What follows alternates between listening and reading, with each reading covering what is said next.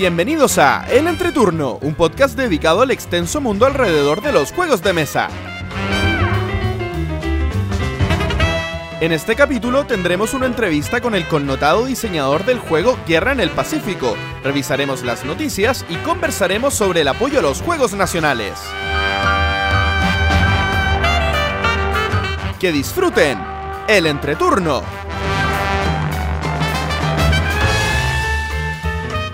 Hola, ¿qué tal amigos? Mi nombre es JP Gloria. Y yo soy Pancho. y estamos comenzando el sexto capítulo de El Entreturno. Estamos grabando el día jueves 26 de eh, enero, el capítulo que saldrá el martes 31 de enero. ¿Cómo están chicos? Muy bien, ¿tú?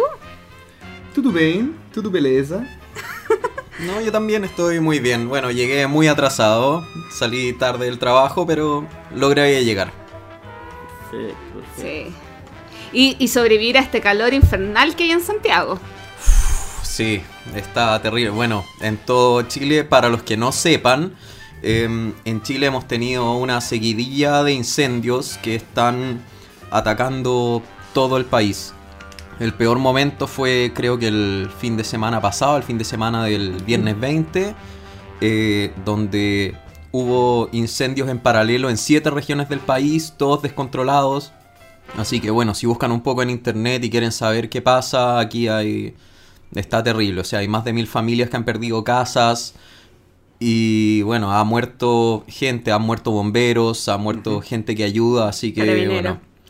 Sí, así Sí. que... No, bueno. bien, bien tremendo la, la situación y como dice Pancho, eh, es un tema que está afectando harto también en la temperatura. Así que está todo el país sintiendo este tema y sobre todo por, las por las personas que han fallecido, obviamente.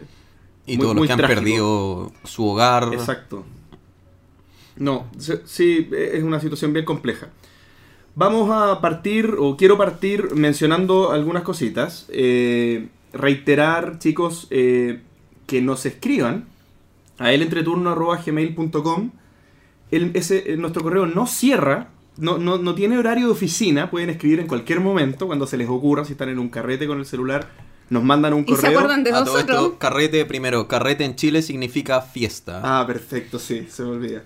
Ya, eh, eso es una cosa. Anímense a escribirnos, chicos, lo que quieran, comentarios de cualquier tipo.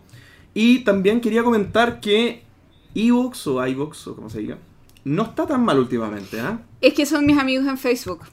Ah, Gloria, se- Gloria lo- los cautivó. Yo cada, cada mañana, eh, después que no nos suben el capítulo, eh, les escribo y les digo, oye, eh, ¿me pueden subir el capítulo? Y amablemente me lo suben. Ahora, no sé cuál es el real problema que tenemos con Evox porque no sube automáticamente el capítulo. Sí. Vamos a ver qué tan sostenible es la situación, Gloria, porque vas a tener que ponerte en tu calendario cada vez hablar con la gente. Está un poco complicado. No, y lo freak es que como creo que están en España, cuando se sube el capítulo en la tarde, hasta el día siguiente ellos me Mm. lo me contestan. Sí. Sí, con respecto a eso, a la, a la hora con la que está saliendo publicado el capítulo, quería pedirles disculpas también porque nosotros eh, salimos los martes y por cambios de horario, bueno, yo lo hago en- aquí en Chile muy tarde el martes y muy probablemente a ustedes les llegue el miércoles, entonces para ustedes sale los miércoles, no los martes. Voy a tratar de publicarlo lunes más tarde o martes más tempranito, pero para que el capítulo efectivamente salga los martes y, y no, no tengan problemas para tener tiempo de escuchar un capítulo tan largo durante la semana. En todo caso, como es cada dos semanas, igual tienen tiempo para escucharnos. Es verdad. Es Sí, verdad. es una hora cada semana, no es tan terrible. Sí. Oye, Les pero- quitamos- les quitamos menos que, menos que Dios para los que son religiosos. Ah, no, más que Dios. Dios también quiere una Lo hora. mismo que Dios. Ah, pero la... Bueno, sí. da Para los que van a la igual. iglesia dura 45 Bueno, minutos. Es lo más profano que podemos decir. pero no importa. pero O- está, está Dios y estamos nosotros. Claro. Y en paralelo, porque es lo mismo. No, no, no. Nos arrepentimos de lo que dijimos. Por favor, no se, no se ofendan lo que. Otro capítulo lo dedicamos a Dios o dioses y hablamos de juegos Sí. con temática religiosa, pero vamos a, a saber qué fue lo que pasó de nuestras últimas semanas. Ya, voy a partir yo. eh, Déjame adivinar. jugaste con tu familia. No, no jugué con mi familia. Oh, Pero sí crítico. tuve un, un asado un asado de juegos con, con algunos amigos, mi hermano y algunos amigos. Y estuvo muy bueno, le dimos bien duro al Camel Up y al y jugamos harto Dixit. Y, y me gustó porque no lo había jugado nunca con tanta gente. Estuvo Y- muy bueno. Y tu hermano es uno de nuestros mayores fans, así que un saludo para él. Sí, un saludo Nos a pone me Sebastián. gusta todo. Un saludo a Sebastián, el me gustador de el entreturno, así que, que seguramente nos está escuchando, así que un saludo. A todo esto, ¿con cuánto jugaste? Que dijiste que nunca había jugado con tanta gente Dixit. Dixit lo jugué con nueve personas. O sea, Nueve. ocho personas más que yo. Sí. Wow. No, y bien, Es- bien interesante porque algunas personas que yo conocía y otros que no conocía. Unos que ubicaba, otros que conocía muy bien y otros que no conocía de- del todo. Y ahora fue una combinación, una combinación bien interesante. Me gustó. Es un buen juego para conocer a la gente en cuanto. Excelente juego para conocer a la gente. Más que jugar Resistance o algo más, más bélico o, o más intrincado, no sé. Más, Sí, más yo creo que para conocer a la gente es mejor Dixit. sí. Sigo pensando, o sea, me sigue gustando más Mysterium. No lo, no lo he probado. No lo Tampoco probado. lo he Pero probado. ese Mysterium es más juego, es más. Tiene un objetivo y no uno casi no interactúa fuera Ah. del juego. No hay metajuego, es, es solo conversar del juego. Eh, el rango de edad en el que jugamos era de. El más chico tenía 10 años. Y el, y el más viejo tenía 41. Entonces, Sí. igual a- ayuda, facilita mucho la, la interacción que sea un juego bien básico en cuanto a reglas. A propósito, en es- eh, ese mismo día yo estuve jugando con unos amigos y probé un juego que se llama Symbols y que es muy similar a Dixit, pero en una forma distinta. Cada jugador tiene la misma cantidad de cartas, perdón, las mismas cartas y sale un símbolo y todos tienen que elegir dos cartas que representen ese símbolo. ¿Mm? Y es muy Una variación interesante. freak. Muy freak. Qué choro, y muy tinca. entretenido. Y jugué un grupo súper variado y muy bien. Bueno, en relación a mi semana, yo no tenía mucho que contar, pero ayer compré un juego. Qué raro. Qué novedad. Qué raro. Qué sabes que es un juego que me da sentimiento encontrado. Porque realmente creo que es una vil copia a otro juego. Y me estoy Eh, refiriendo... eso- Ah, bueno. Y me sí. estoy refiriendo al juego eh, Mala, Le- eh, eh, Mala Leche. Pero eso lo vamos a comentar en las noticias. ¿Ah, ¿En serio? Ah, spoiler. Oh. Así, Si que, es que así que lo podemos si es dejar que- hasta aquí. sí, si es que en otro capítulo ustedes han, han escuchado, eh, Pancho a nosotros no nos cuenta las noticias. No, yo Entonces- creo que esto, esto muestra que no tenemos, no tuvimos la reunión de pauta esta No, semana. no, No, no, yo Siempre- nunca les cuento las Sí. noticias y eso vamos a revelar uno de nuestros secretos Sí. más sagrados. Eh, yo nunca les cuento las noticias para generar una conversación espontánea. Sí. Pero Pancho Son no, sabía, reacciones espontáneas. Pancho no Chan, sabía chan. que yo traía este tema te- preparado porque ayer me, me llegó el juego, revisé las cartas, anoté, hice un Ya, apunte. pero eso lo puedes contar después. Sí, ya la justamente, introducción se está así- poniendo muy larga. Así que después yo les voy a contar porque tengo muchos argumentos para hablar de esa noticia. bueno, Francisco, ¿qué fue de tu semana? Mi semana fue muy tranquila, jugué muy poco. Eh, mi jefe se volvió loco en el trabajo, así que me está haciendo trabajar mucho, salir tarde. Qué sí. desubicado, ¿cómo te hace trabajar? Sí, no, ¿qué se cree? O sea, yo tengo mi espacio para escuchar mis, po- mis podcasts, revisar la Board Game Geek y buscar noticias, y él se le ocurre hacerme trabajar. Yo no puedo escuchar podcast en el trabajo. Tampoco. No me, no, no puedo, es que tengo que estar Eres concentrado. muy, eres, eres- eres muy hombre, tú solo tú caminas y después masticas chicle. Yo soy más Eres- femenino eres para mis muy cosas. hombre, muchas Yo gracias, soy más femenino Pancho. para mis cosas. Hoy me acabo de sentir como un macho.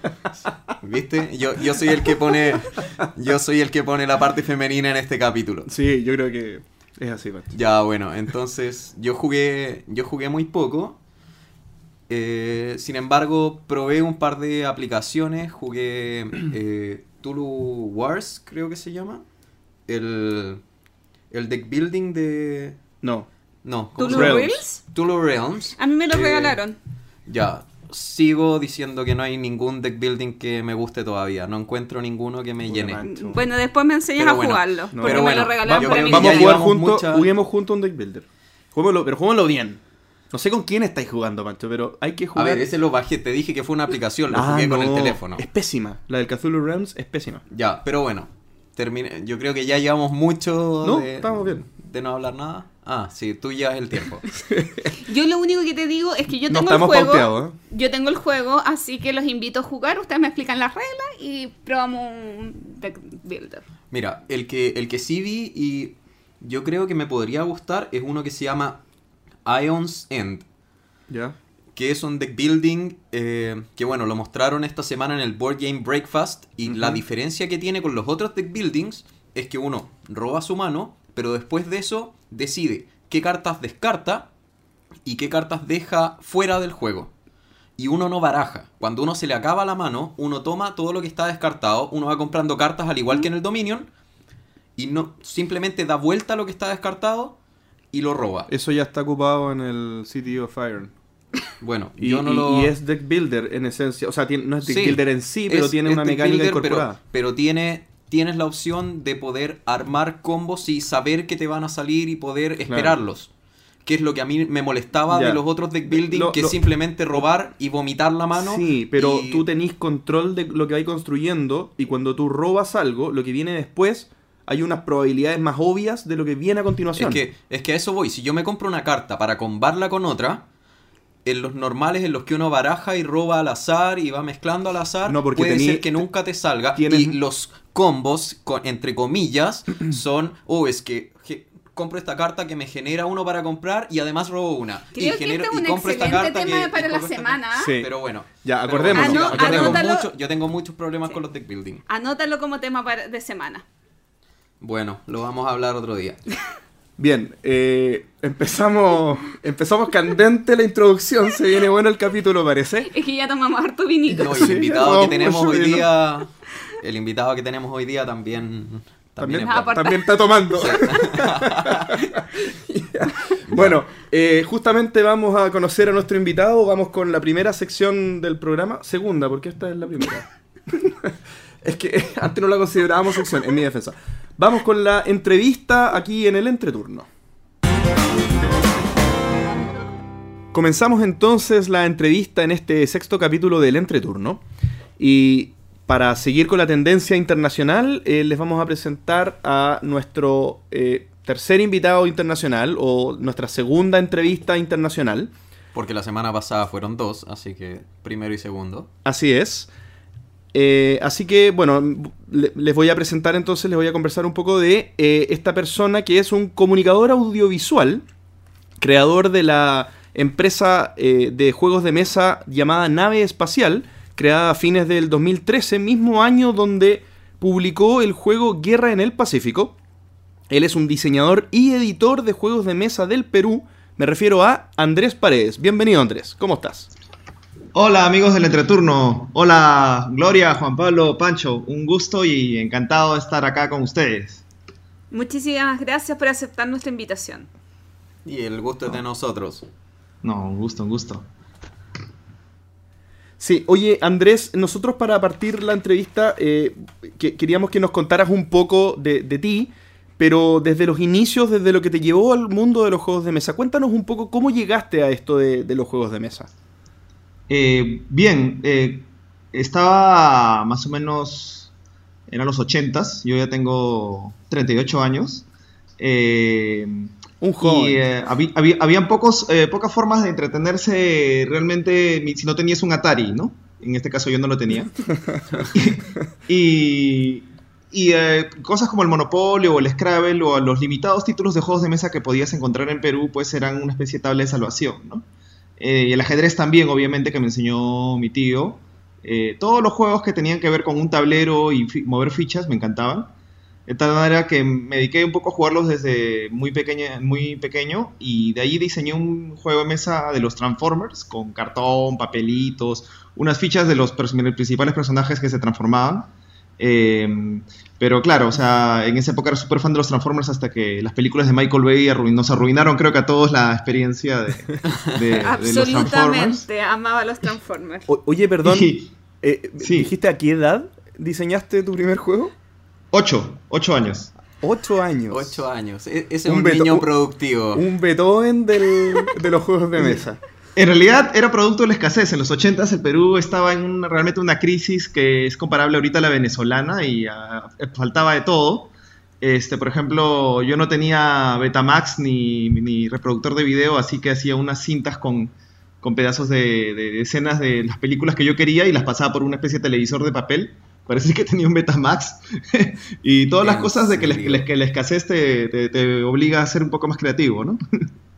No, totalmente. Y tuvo buenos frutos, así que es algo que, que tienes que valorar, supongo. Es que, te...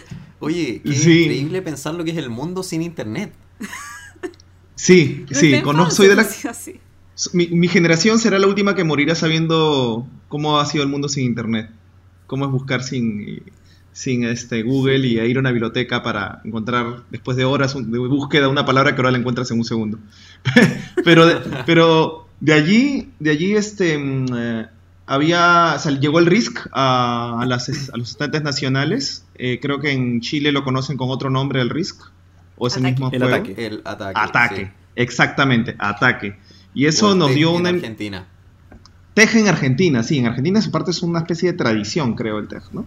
Sí, eh, es increíble, es increíble. Y un tiempo, bueno, una vez vino una argentina de intercambio con la que estuve saliendo, la metí en el mundo de los juegos de mesa y cuando volvió me mostraba fotos de los juegos que habían ahí y eran estantes y estantes de TEG. Nada más, solo TEG. Y, de allí, este, con el Risk, eh, me pasé más o menos unos dos años este, jugando como cuatro veces a la semana Risk, entre los 14 y 15 hasta que llegó a las manos de mi grupo de juego el manual de Calabozos y Dragones. Eh, y nos ah. dedicamos a, uh, a jugar rol, intensamente. rol fue la bendición de los 80 y 90. Oye, entraste en D&D primera edición, ¿cierto? En segunda edición. Ya yo, primera edición era muy, muy antiguo para mí ya. Este, la segunda ya fue la que yo llegué a agarrar. En el año 95.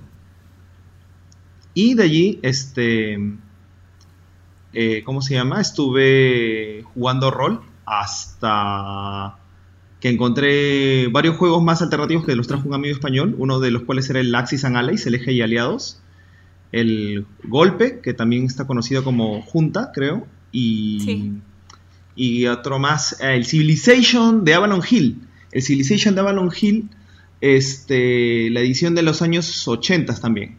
Entonces estuvimos jugando con esos juegos alternativos, cuando salió el Catán en el año 98 o 99, también me enteré por las redes de juego, jugadores de, rol que también jugaban juegos de mesa. Y lo traje es como del 93, ¿verdad? Sí, el Catán creo 95. 95. 95. Eso, sí, tenías razón. 95, ¿no? Sí, 95. Mm. Sí, y yo lo, llegué a tener en mis manos el 99 o el 2000, más o menos 99, creo. y ya con el Catán... Muy pronto, muy, muy, muy pronto. Para la época era un early adapter. es, que, es que estaba pendiente de las cosas que salían y las novedades y, entonces este, apenas supe de que el Catán estaba súper premiado, eh, no descansé hasta tenerlo entre las manos, ¿no? Pero para, y ahí el ya, duda, duda, ahí. Eh, ¿Cómo lo conseguiste? Porque, ¿de dónde? O sea, en esa época ya existía el internet, no sé si había llegado. Yo recuerdo pelear, sí, en ese tiempo yo me acuerdo que yo tenía que esperar como dos horas para poder descargar una canción de internet. Entonces, bueno, buscar información tampoco era tan fácil. ¿Cómo, cómo lograste traer a Perú un Catán en esa época? Sí, es que estaban los foros. Antes de, las redes sociales, los foros eran eh, este, armas para épocas más civilizadas, digamos, ¿no? Ahora que las redes sociales, digamos, son una especie de, de cacofonía de demasiadas voces, en los foros eran... Eh, encontraba gente muy especializada y muy dedicada a ciertos hobbies que intercambiaban la última información que tenían a la mano. Y recuerdo que había una página en España que yo siempre recurría a, no me acuerdo, dreamers.com, que siempre hay los foros de Dreamers, y en Dreamers hablaban mucho del Catán. Y apenas había un conocido que vino de España, le dijo, oye, cómprate el Catán y, te lo pago acá en Perú, ¿no? Y es así, ah, así llegó a mis manos. Andrés, eh, bueno, vamos a hacer una, transportación en el tiempo bastante abrupta y mencionar que, bueno, tú eres muy conocido acá y me imagino que en otras partes también por el juego Guerra en el Pacífico. Te pregunto, ¿este es el primer juego que tú publicaste como de manera masiva, ya con editorial y todo, o tienes algún trabajo anterior? Sí, el Guerra es en realidad la primera vez que yo he lanzado un juego al mercado. En realidad eh, yo quería antes sacar juegos de rol, pero los juegos de rol como inversión de negocio, si bien ya en, si Estados Unidos ya son problemáticos, eh, imagínate un país como, como uno de los nuestros, sudamericano, ¿no? O sea, como idea de emprendimiento no iba a ser muy buena. En cambio, el, tema de la Guerra del Pacífico, a pesar que había diseñado un par de juegos antes, pero solamente para jugarlos con amigos, fue la primera cosa que saqué este de manera de manera de manera empresarial, ¿no? O sea, voy a hacer diseñar este juego, quiero que el juego tenga una buena calidad, que todo el mundo que lo vea no extrañe mucho los componentes de un juego europeo o norteamericano y que la que sea entretenido sobre todo, ¿no? Pero, para, ¿cómo, cómo, cómo hiciste eso? Porque, o sea, yo también he diseñado juegos y entre el sueño de querer una buena calidad y llegar a lograrlo es un son es un proceso o sea principalmente cómo financiaste la primera edición de tu juego o más que financiar capital propio. ¿qué sí, para, eh, para generar fue fue capital propio, todavía llegó a juntar este dinero para posiblemente eh, comprarme un auto. Eh, pero es, el, entretener un auto de segunda mano e invertir todo lo que podía en un auto, en vez de un auto, un juego de mesa, eh, opté por el juego de mesa, ¿no? O sea, en la, la que muchas a la que muchas personas... ¿y qué, proceso, ¿Qué proceso tuviste que pasar? Porque al menos aquí en Chile, no bueno, en Perú probablemente tampoco hay, hay editoriales o imprentas especializadas. Eh, de partida acá en Chile tendrías que no haber estado casado porque no te habrían dejado hacer algo así. pero pero mira... Está casado, así que no sé si en esa época estaba o no. No, mira, este, estaba, estaba comenzando de novio, bueno, ya teníamos varios años ah, de novio con, mi actual esposa. Y yo le dije, mira, voy a, voy a hacer esto. Y en realidad, si se ha vuelto mi esposa, es porque también está en la misma onda que yo. Y me dijo, anda adelante con todo. Tú anda adelante nomás, yo confío en ti. Me da un poco de miedo lo que hagas, pero me, confío en ti. Y, pero bien, y, el, y el proceso, claro, de conseguir imprentas, conseguir dónde hicieran la caja, en maquetación, todo. Ah, sí, eso fue, eso fue toda una labor de exploración de imprentas, porque acá en el Perú hay toda clase de imprentas, hay imprentas muy informales que te pueden ofrecer un buen precio, pero la calidad puede ser dudosa. Y otras imprentas que, que comencé a buscar alguna que fuera cumplidora, que tuviera una buena calidad en sus productos y, y, que además fueran horizontales en su trato, no tratar con el, el segundo al mando, sino con el de, el de arriba. Y logré hacerlo con la, eh, la, imprenta Miraflores, acá en este, justamente en la ciudad de Lima, con estas dos personas que estaban en la...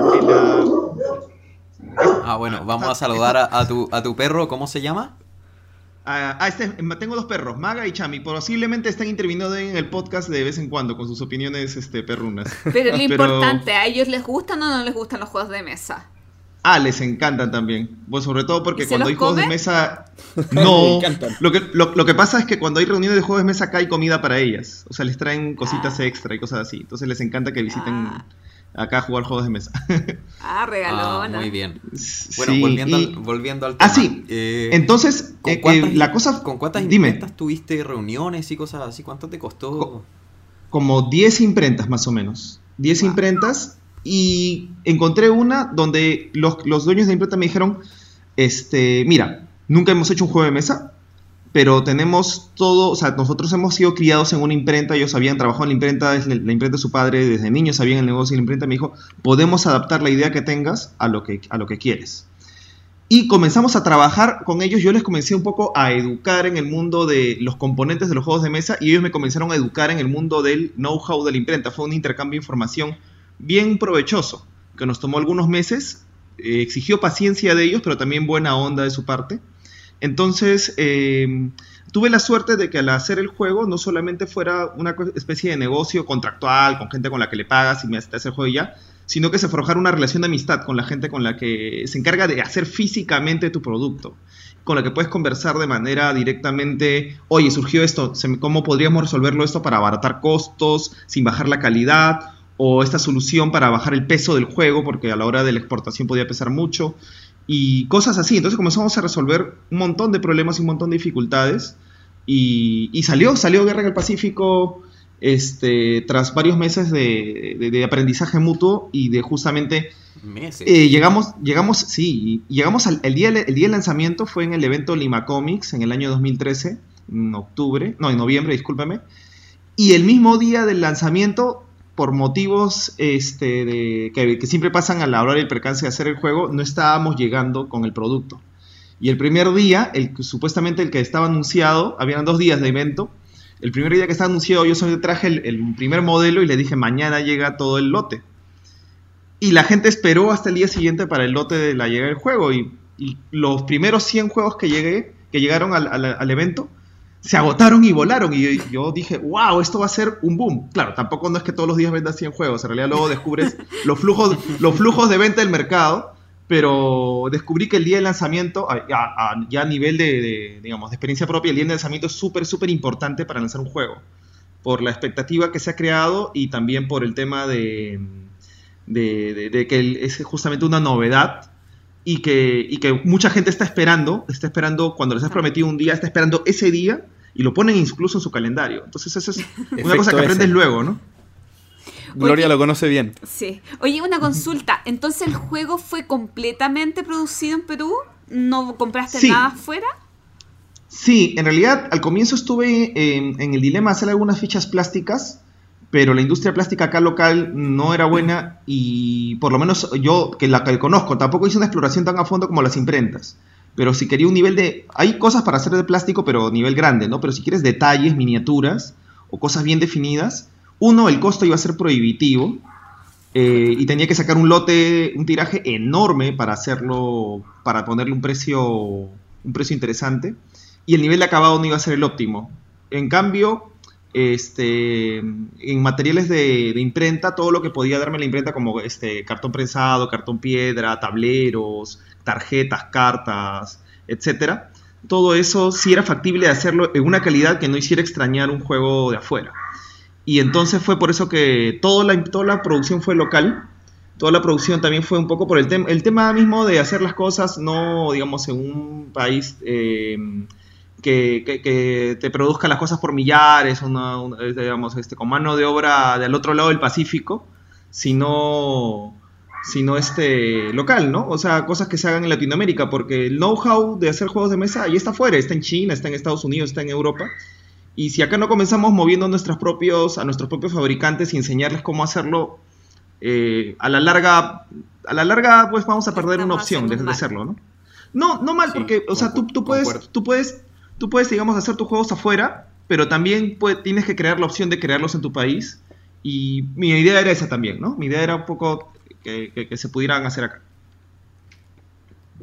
Oye, y eso me, parece súper interesante lo que estás diciendo. Eh, ¿tú, ves que se generó algún cambio a partir de esta acción? ¿Se, se- incentivó un poco la, manufactura local eh, a raíz de esto? ¿Se, se- se fue generando algo más en cadena?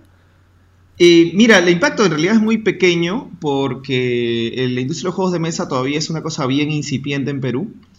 Eh, creo, que, creo que el impacto sobre todo ha sido a nivel de los creadores, que de otros, otras personas que tenían sus ideas y comenzaron a decir, oye, mira, salió un juego bonito acá y queremos hacerlo lo propio. Entonces ellos han comenzado a buscar sus imprentas, han recurrido a la que yo he usado o alguna otra que también ellos Buenísimo. tenían a la mano y les han hecho el proceso también de educarlos con respecto a hacer juegos de mesa. Y han salido cosas interesantes. Eh, disculpa, no sé si lo dijiste, pero esta imprenta se encargaba de hacer todo, tanto las piezas como las cartas, como la caja, porque aquí en Chile, bueno, hace, en el capítulo, hace dos capítulos, los chicos del ludoísmo nos dijeron que ellos en el fondo usaban muchas imprentas. Había una que hacía piezas, otra que hacía la caja, porque no había ninguna tan especializada. Aquí en Chile al menos.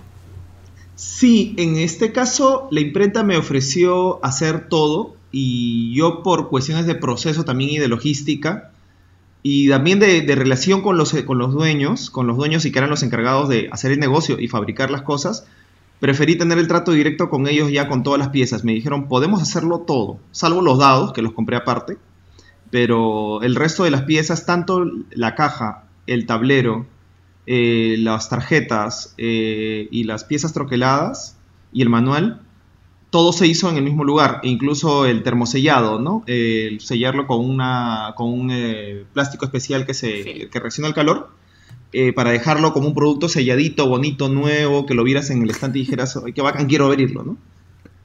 Ay, qué entretenido. Eh, Andrés, sí, para seguir con el tema de, de- de la publicación de tu juego, eh, estábamos conversando cómo tú lograste publicarlo a través de tu, de tu empresa Nave Espacial. No obstante, tu juego llegó publicado a Chile y entiendo otras partes de Sudamérica mediante Devir. Bien, entonces Así quería es. preguntarte cómo fue ese, esa experiencia, pero cómo parte esa, esa incursión. ¿Cómo, cómo contactaste eh, a Devir y cómo hiciste ese giro en el modelo de distribución de tu juego y de producción de tu juego? Ah, eso fue eh, justamente a los meses de lanzar el juego. El juego tenía, mira, el juego tenía cero presupuesto de marketing, ¿ya? O sea, mm, eh, confié mucho, o sea, elegí el tema también de la guerra en el Pacífico. Uno, porque es este mi obsesión, una de mis obsesiones de historia, porque me encanta la historia. Este, y dos, porque es un tema previamente marketeado. Es decir, ya lo has conocido Claro. en las aulas, lo has conocido en clases de historia. Ya los profesores y el sistema educativo te ha hecho un marketing del juego. Entonces, este, como tiene cero presupuesto de marketing, si hubiera hecho un sistema igual, con, con un sistema de combates igual, pero con otro tema, no sé qué sé yo, marcianos versus jupiterianos, no hubiera tenido ningún impacto. A pesar de que pudiera ser el mismo juego, no tenía ningún impacto. Y por eso este, creo que el juego comenzó a llamar... Es más, la primera entrevista que me hicieron para un medio no fue en Perú, fue un medio chileno. Fue, si no me equivoco, la tercera. Y después de la tercera, a- eh, me entrevistaron de acá de en periódicos locales en el comercio, en el correo y en otros más. Pero el primer medio que se me acercó a pedirme una entrevista, a más o menos a las dos semanas de anunciar el lanzamiento, fue un medio de Chile, justamente. El, el lanzamiento por Devir, ¿cierto?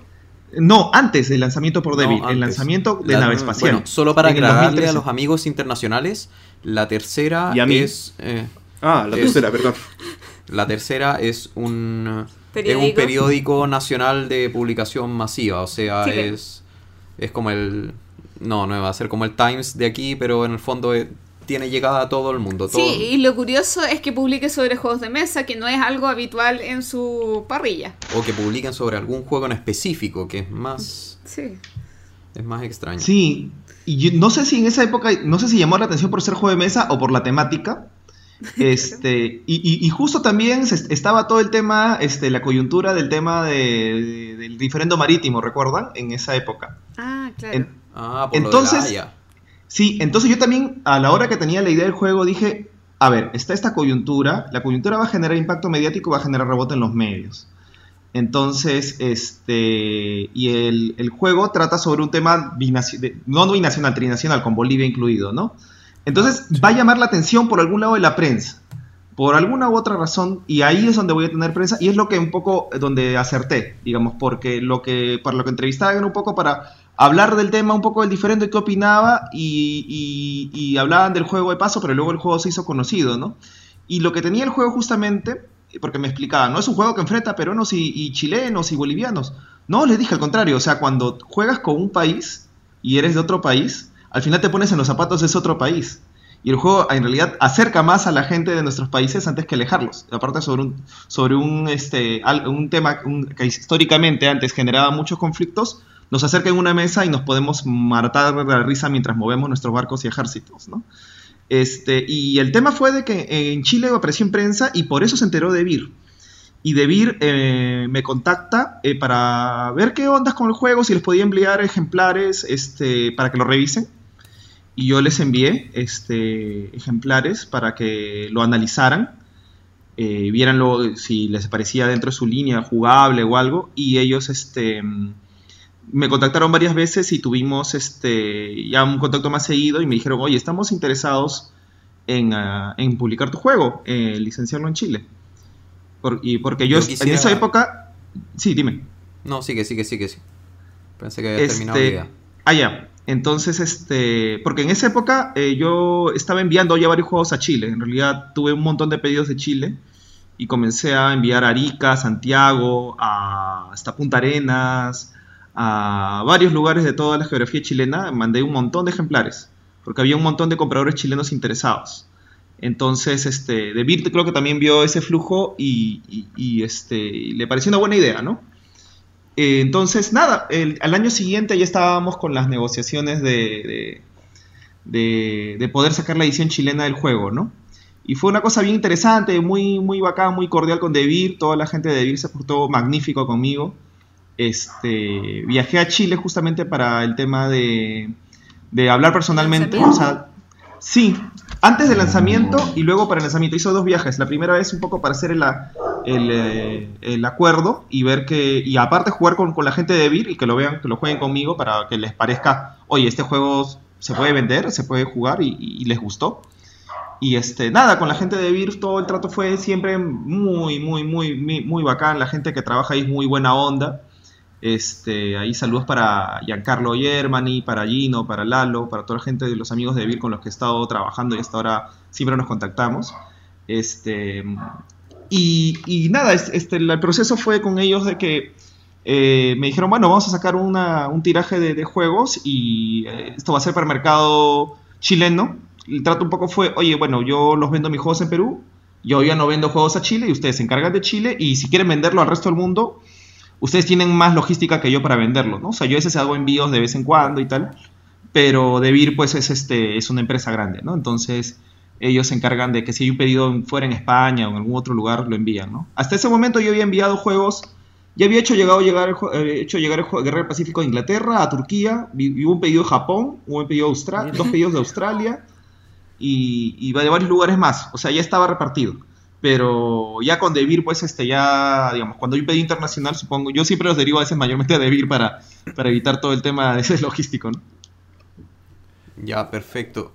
Oye, para aprovechar lo mismo que estabas hablando de la distribución a otros países, eh, Rodrigo Levin de, de Mesa eh, quiso participar preguntándonos o preguntándote cómo se puede conseguir tu juego en el resto de Latinoamérica sin pagar un dineral.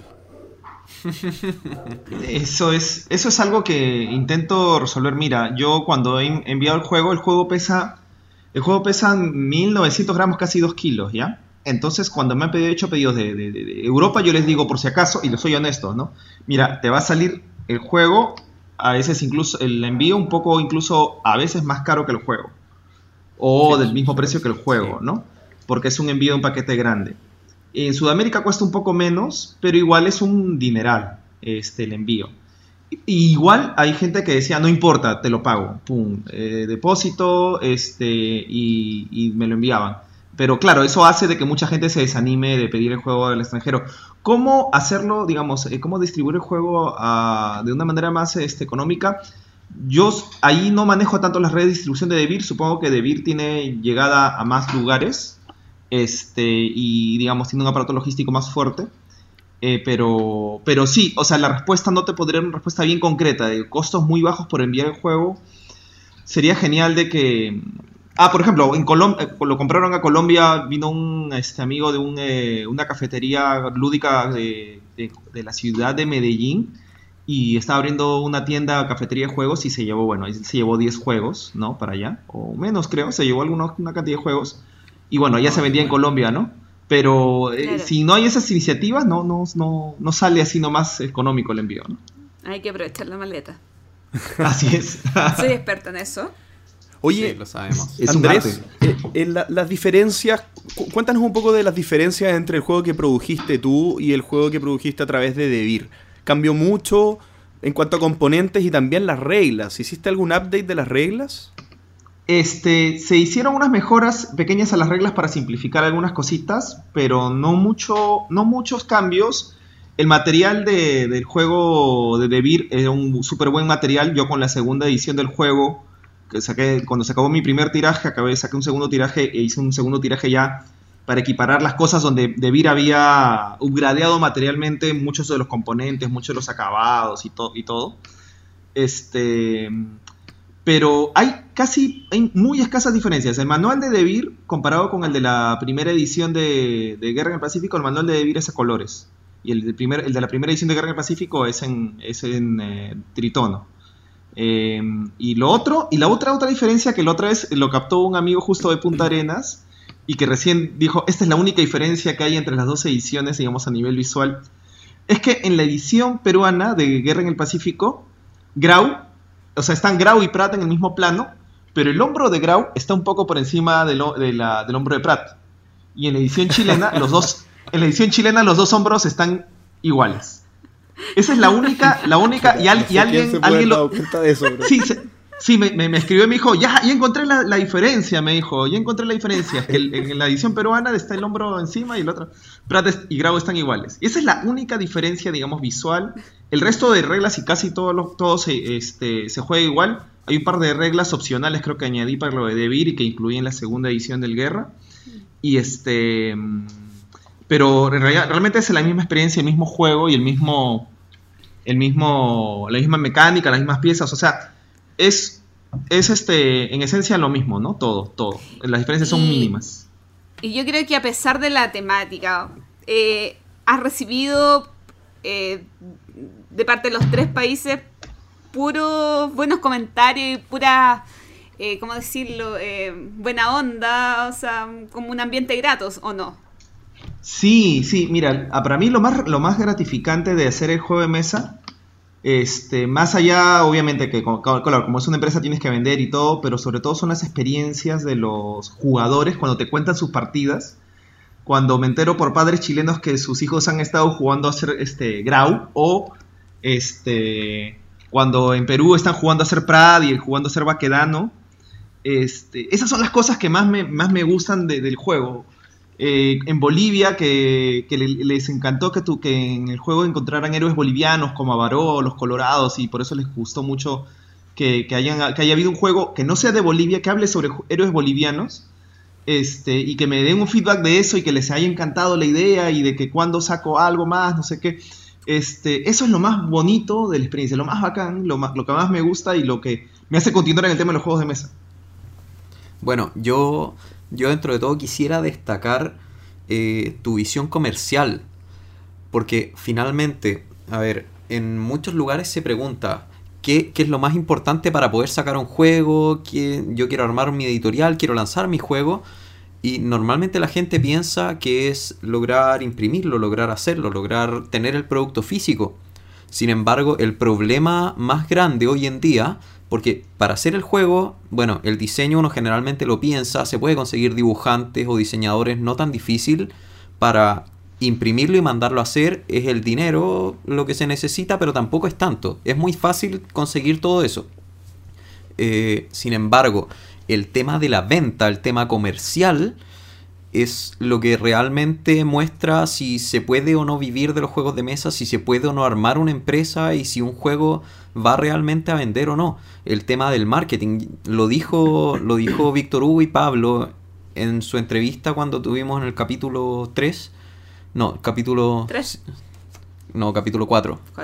Capítulo 4. Eh, que finalmente los juegos que sobreviven no tienen por qué necesariamente ser los juegos buenos, sino los que tienen buen marketing.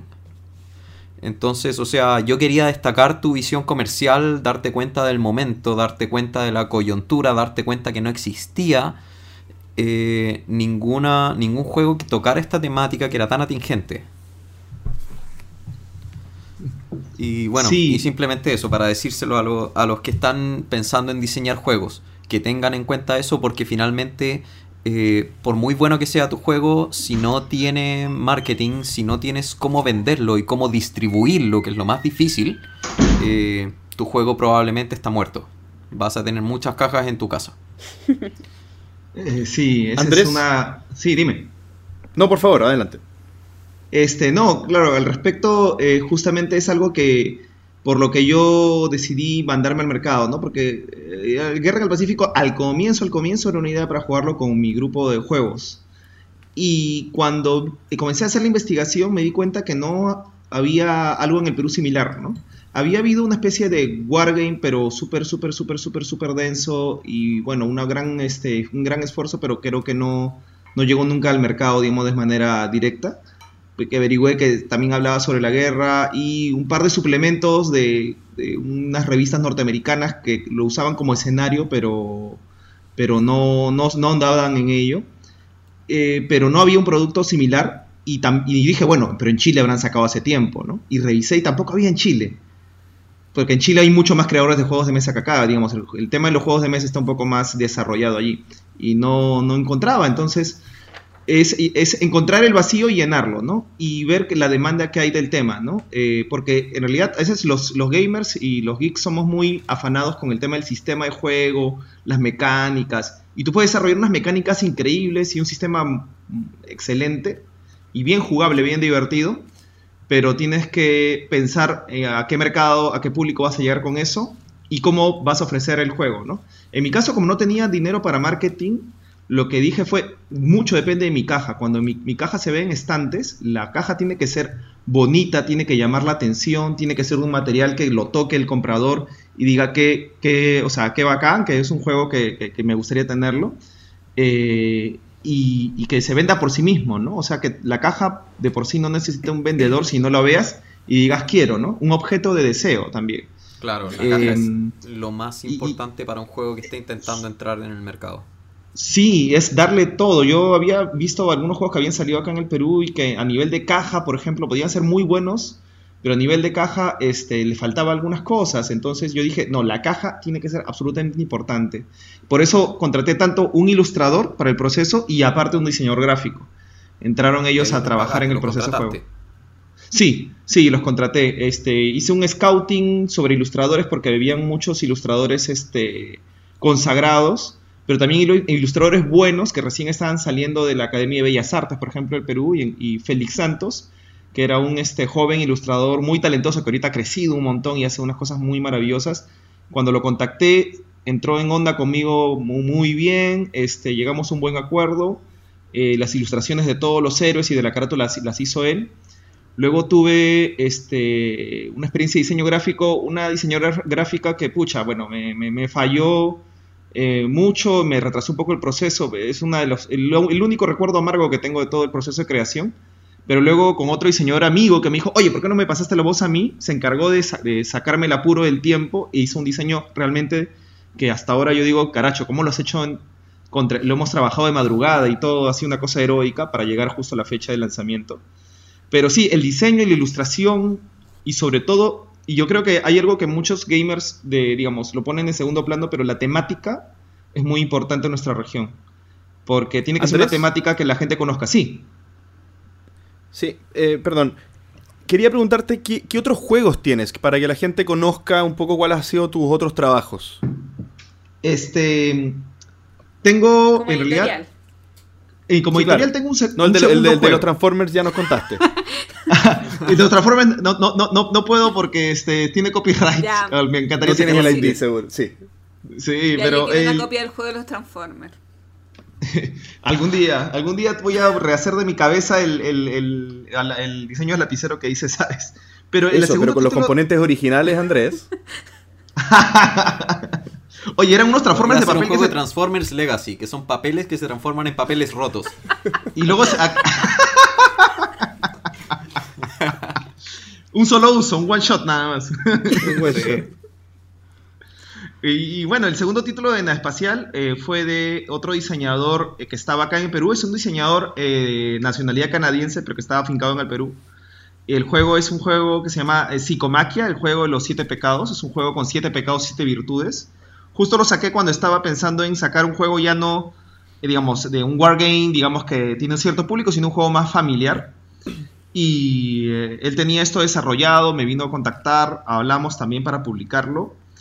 Y salió, salió la venta y es nuestro segundo título ya en espacial. Le está yendo bien, aunque siempre está el tema, o sea, hay un tema que ya como editor aprendes, ¿no? O sea, eh, y ya con lo conversé también con el creador, ¿no? Era un juego de los siete pecados y yo quería que se llamara Siete Pecados.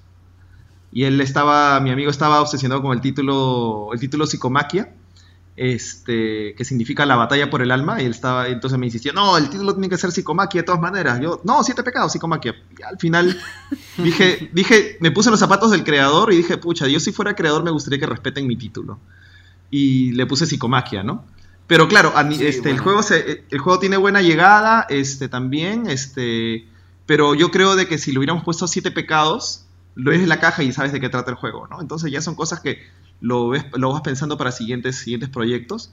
Pero también acá con, cuando trabajé con Ron, con Ron Holiday, que es este, el, creador este canadiense, eh, fue una bonita experiencia, nos llevamos muy bien con el tema de, del desarrollo del producto, la edición y todo. Y ahorita el juego, gracias a él, el juego Psicomaki está en Brasil también, en Canadá y en Estados Unidos. Entonces, este, y tiene un, y tiene un buen ranking en la BGG también. ¿La elaboración del juego también fue eh, producida en Perú completamente? ¿O no? Sí, todo, todo fue completamente peruano. El ilustrador, la caja, la, la, elaboración fue la misma imprenta. Entonces todo lo hicimos de nuevo con industria local, ¿no? Y luego este año vamos a sacar un este, tercer título que está en elaboración. Em, bueno, ya está en realidad diseñado, sino que lo retrasé un poco para sacar Psicomaquia, querer expansión del guerra en el Pacífico. Que es este Zombies en el Pacífico. Ya, entonces, aquí, aquí aprovechándome del tema, quería hacerte dos preguntas. Dime. Primero, eh, ¿por qué un wargame? Que es, yo creo que dentro de los tipos de juegos de mesa, el que probablemente menos público tiene, porque ellos se reconocen como un nicho dentro de un nicho. Nada contra los wargameros, pero es un nicho súper específico y que además recrea eh, temas históricos. Entonces, la primera pregunta es ¿por qué un wargame? Y segundo es ¿por qué cambiar toda esta temática histórica a una temática fantástica? Como que tomas un wargame y lo deswargamizas.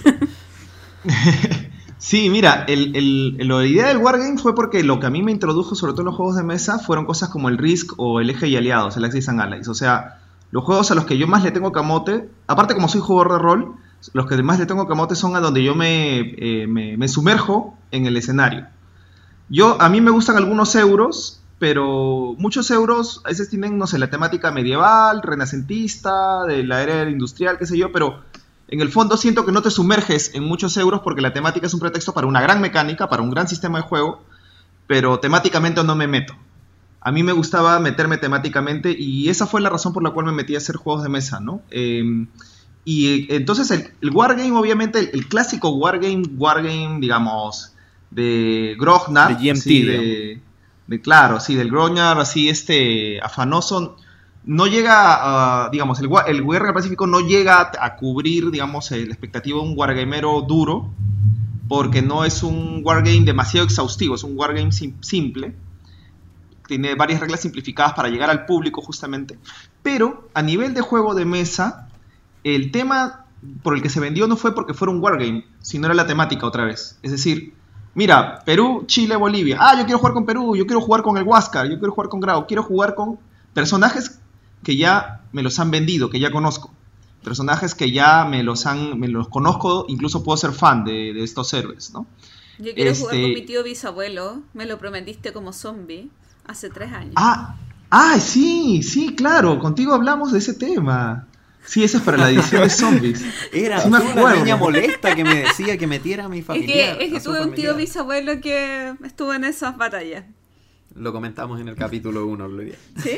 sí. No la verdad, se me había olvidado. Sí, ah, yo también. esa historia. Bueno. Eh, eh, era el comandante. ¿Cómo se llama el comandante? Un lado femenino más desarrollado. ¿Cuál es el apellido de tu tío bisabuelo? Porque sí es un apellido conocido. Este. Era un almirante, ¿no? Un comandante de la Marina. Galvarino Riveros. Carlos. Oye, eh, quería preguntarte eh, de, tu visión de la industria de los juegos de mesa en Perú en general. ¿Cómo, está la cosa por allá? ¿Cómo están los demás diseñadores? ¿Qué, cosas han crecido? ¿Qué cosas han cambiado los últimos años? Este, bueno, el tema de los creadores ha aumentado. Ya existían algunos juegos, eh, la venta, por ejemplo, como el empresario o presidente, que eran ya juegos que estaban un poco eh, medianamente conocidos. No en el mundo gamer, ¿ah? en un mundo no gamer, o digamos el juego casual, ya estos juegos eran un poco conocidos eh, también con labor de hormiga, ¿no? Labor de vende, creador de, juegos de mesa que lo vende poco a poco. Después del Guerra han salido otros títulos, este, como Incaico, por ejemplo, que es un juego parecido, una, como una especie de sabor similar al Seven Wonders, pero con otras reglas. Este, han están planeándose más títulos, un título con la cultura chavín. Em, ¿Qué más? Eh, hay ah, varios creadores que están planeando ya sacar a- a- al mercado varios títulos, pero sí hay una especie de pequeña explosión. Hicimos un encuentro el año pasado de creadores de juegos de mesa eh, peruanos. Antepasado, El 2015. Antepasado, sí, sí, el 2015, tienes Ya razón, ya, ya estoy en 2017, sí. Tengo que actualizar mi software mental. Y, y, este, y tuvimos un encuentro con eh, 21 creadores, que no creíamos Wow. de que, que- que- que llegaran tantos. Y en- no, el espacio nos quedó chiquito y la gente hacía cola para entrar. Claro que el espacio era reducido, pero la gente hizo cola para entrar porque dijeron, oye, juegos de mesa gratis y nos enseñan, y no son monopolio, no son otras cosas, y son peruanos, y que, pum, pum, pum. Eh, genera un ¿Y interés en público, en público no? gamer. ¿Mm? Dime. ¿Era encuentro de prototipos? Sí, era un encuentro de prototipos y creadores de juegos de mesa. Y lo repetimos el año pasado también, este, y queremos repetirlo este año a mediados de este año, en julio aproximadamente. Qué genial. Sí, porque, bueno, antes de eso, me gustaría que. Antes de entrar a eso, me gustaría que dieras una visión general de cómo es el mundo de los juegos de mesa allá en Perú. Porque. em, ¿Cuántos juegos llegan? ¿Hay, ¿Hay tiendas de juegos allá? ¿Hay, ¿Hay variedad de juegos diferentes? Sí, Eh, ahora sí te... Porque hay otros países de Latinoamérica donde definitivamente no llegan y hay otros como Chile donde nos llega prácticamente lo mismo que Estados Unidos un par de meses más tarde, pero nos llega. Es más caro, pero bueno. Y sí, claro, un 30% más caro probablemente, pero al final tenemos de todo. Entonces, ¿cómo, ¿cómo es la realidad ahí en Perú para un comprador, para un jugador normal?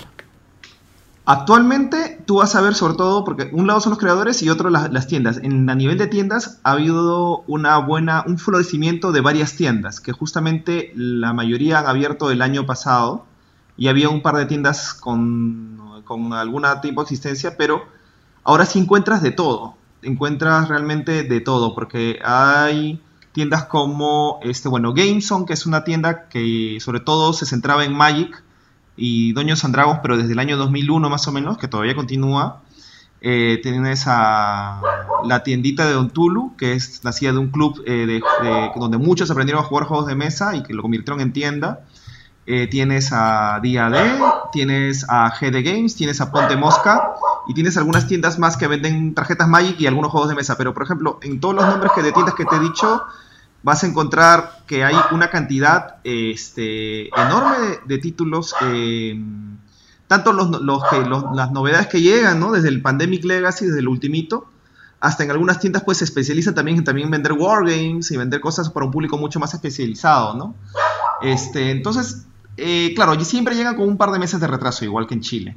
Y siempre el costo obviamente va a ser un poco mayor por el tema de la importación y los aranceles y las cosas y el margen- los márgenes de venta de, los, de las tiendas. Pero se han abierto estas tiendas, incluso se ha abierto un café lúdico donde tú llegas, tomas tu café y abres un montón de juegos de mesa alternativos. Este, Eureka, el café lúdico. Este, y nada, el escenario está bien Todo está bonito. en Lima, Ahorita, ¿cierto?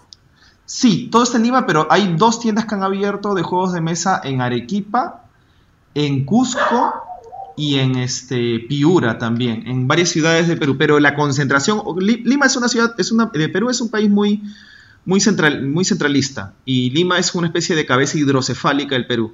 Entonces la mayor cantidad de concentración eh, de, de- de tiendas de juegos sí está acá, ¿no? En realidad yo quiero hacer pronto una, una especie de mapa lúdico de Lima para que la gente que cuando venga acá sepa dónde, dónde jugar, porque en todas las tiendas lo que tienen es, han homogenizado el tema de mesas de juegos para donde, te- donde tú juegas gratuitamente, ¿no? Entonces tú llegas y, juegas y te enseñan a jugar sin que compres nada y luego te van un poco vendiendo un poco el bichito de los juegos de mesa para que ya pues le compres a la tienda, ¿no? Ya, perfecto. Bueno, nos quedan menos de 5 minutos de entrevista, así que bueno, vamos a ir terminando. Eh, yo primero, bueno, como última pregunta, te quería, última pregunta mía, te quería consultar sobre cómo ves el posible futuro en Perú para los creadores y para los jugadores.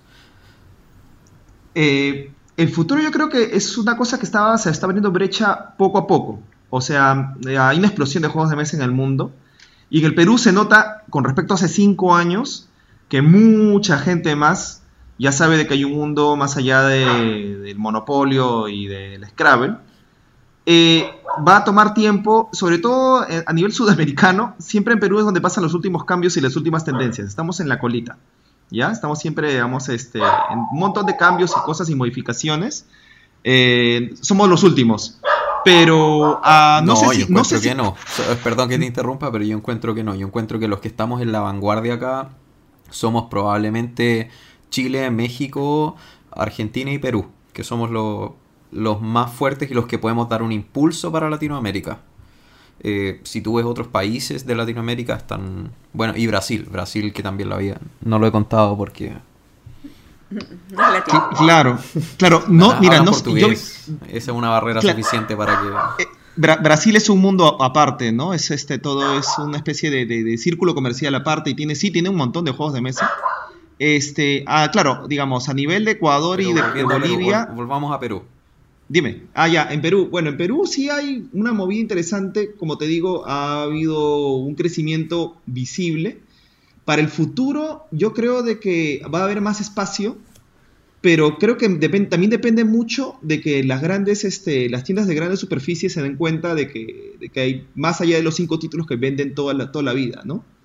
Por ejemplo, a mí me gustaría que el Guerra llegue a, Bueno, allá en Chile también tienen Falabella, o sea, es una tienda chilena que también está en Perú. Acá en Fala- tenemos un montón de tiendas de, de saga Falabella y otras más este, de otras firmas, de Ripley y de otros lugares. Y yo creo que cuando los juegos de mesa peruanos lleguen allí, o- y los juegos de mesa alternativos como Catán, Carcassonne, que tampoco todavía no los ves allá, este, va a haber el verdadero boom porque el comprador casual va a acercarse al juego y no solamente por un boca a boca o porque se enteró por una tendencia o porque está dentro de lo trendy del Facebook, sino porque ya llegó al mercado, ¿no? Y, y me parece que va a suceder más temprano que tarde. Y yo estoy apostando a resistir allí con el tema de los juegos de mesa eh, año tras año para poder este, llegar a ese momento también, ¿no? Porque la oportunidad se ha abierto poco a poco y tú notas eh, un mercado creciente, un mercado creciente que yo creo que tiene mucho futuro, pero eh, sí te diría que es lento el crecimiento, pero que en cualquier momento eh, se da el, el boom este que uno espera, ¿no?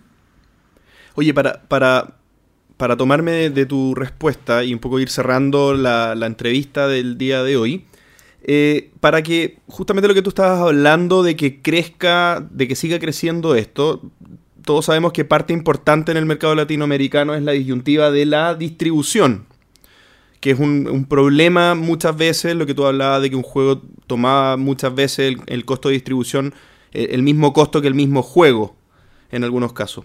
Te quería preguntar cuál es tu visión para que esto pueda cambiar en el futuro o se pueda catalizar de alguna manera, pueda mejorar. ¿Qué podemos hacer quienes estamos preocupados de que esto sea más llevadero para todos los jugadores? Tú como diseñador, nosotros como humildes comunicadores, las tiendas, etcétera. ¿Qué, podemos hacer juntos como comunidad? Este, yo creo de que a nivel de distribución, eh, a ver, si lo hablamos a nivel nacional, sí es un problema cuando eres una empresa chiquita, ¿no?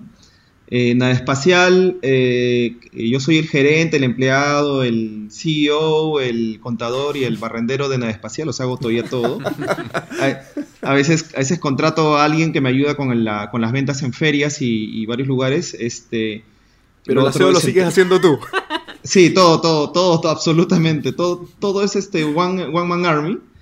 Eh, y sí, mira, hay dos cosas, la distribución y por ejemplo cuando dejas juegos en consignación también en algunos lugares es el tema de, también de cobrar, ¿no?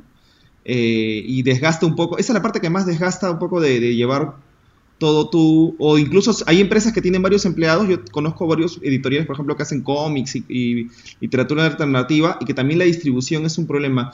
Yo creo de que, ah, mira, a nivel internacional, todavía no sé si podamos este, acceder a una especie de mecanismo que permita el acceso más económico de nuestros juegos a, las tiendas de cada país. No sé si una red de creadores este, sudamericano, latinoamericano podría ayudar al respecto.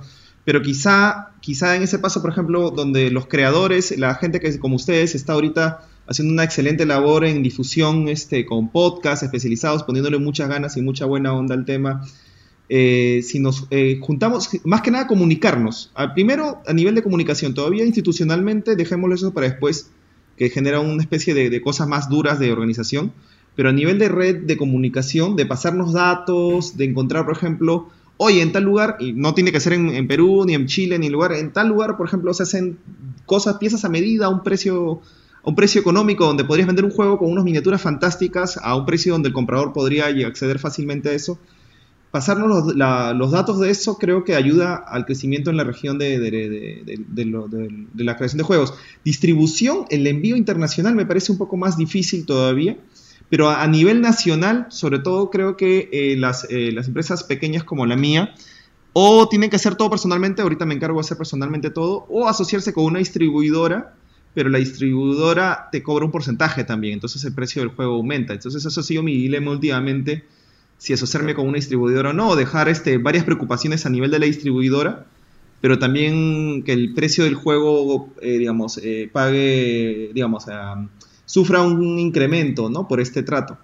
Es un, son dilemas ya que, que, una vez que sales del tema del diseño de juego y comienzas a ver todo como empresario y te enfrentas al mundo real, eh, tratas con eso día a día exige un poco de paciencia, un poco de, de, ahí de darle duro, pero muchos momentos recompensan eso, ¿no? Pero yo creo que sí, respondiendo un poco sí, eh, centralmente a tu pregunta, es el tema de comunicarnos, establecer una red de comunicación entre la gente involucrada tanto en creación, en edición y en difusión. Sí, estamos Alineados. Ma, ma, sí, más o menos alineados. Yo creo que soy un poquito más soñador con la parte de la distribución internacional, pero sin duda en es algo realidad, que, que, cuesta más. Si, si, si tienes, bueno, ideas al, te... si tienes ideas al respecto, pásamelas, porque para eso está la red de comunicación. si tienes ideas de cómo. esperando cómo que inventen ese teletransportador que usaban en Star Trek para mandar a la gente a otros planetas. Oh, Probablemente eso pase primero antes que se solucione. Lástima esto. que no me guste viajar, bueno, si no iría con dos maletas, las llenaría de juegos por país por país, oh, la iría repartiendo. Ojo, nuevas tecnologías, la impresión 3D y el, y el, imprimir 3D de tu juego a distancia puede ser una opción posterior. Sí, eh, como el print and play ahora ya pasó a otra dimensión, digamos, entonces se puede usar. Ex eso. Exactamente, sería más parecido a la teletransportación, pero ahí sería un tema también, imagínate, el, la, si antes se fotocopiaban manuales de rol, imagínate ahora te, eh, tienes el archivo para hacer una, un juego y ya lo imprimes en 3D todo lo que quieras. Sería un, cosas que resolver, pues, ¿no? Pero pero si tienes ideas de distribución más económicas, tienes que pasarme la voz, por favor, para, para estar al tanto. Va, va, a estar interesante ese, esa conversación. Bueno, eh, muchas gracias por la entrevista, Andrés. Eh, tú sigues con nosotros, entiendo, ¿sí? Así es, así es. Estoy acá pendiente de, de, de todo el programa. Perfecto. Entonces vamos con la próxima sección del programa, las noticias.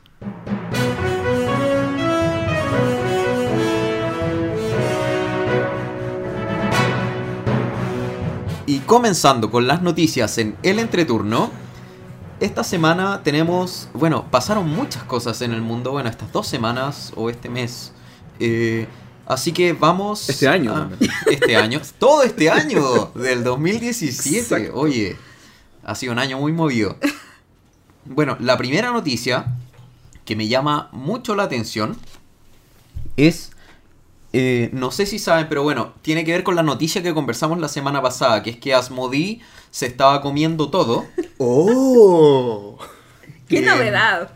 Y tiene que ver con que, eh, bueno, no sé si recuerdan, pero alrededor de julio-agosto, una de las noticias más fuertes de ese mes fue que Asmodee se estaba, eh, había adquirido F2C, que es una empresa que es la fusión de dos otras empresas bastante grandes en Canadá principalmente. Una de esas es Seaman Games o Zetaman Games, que es bastante conocida.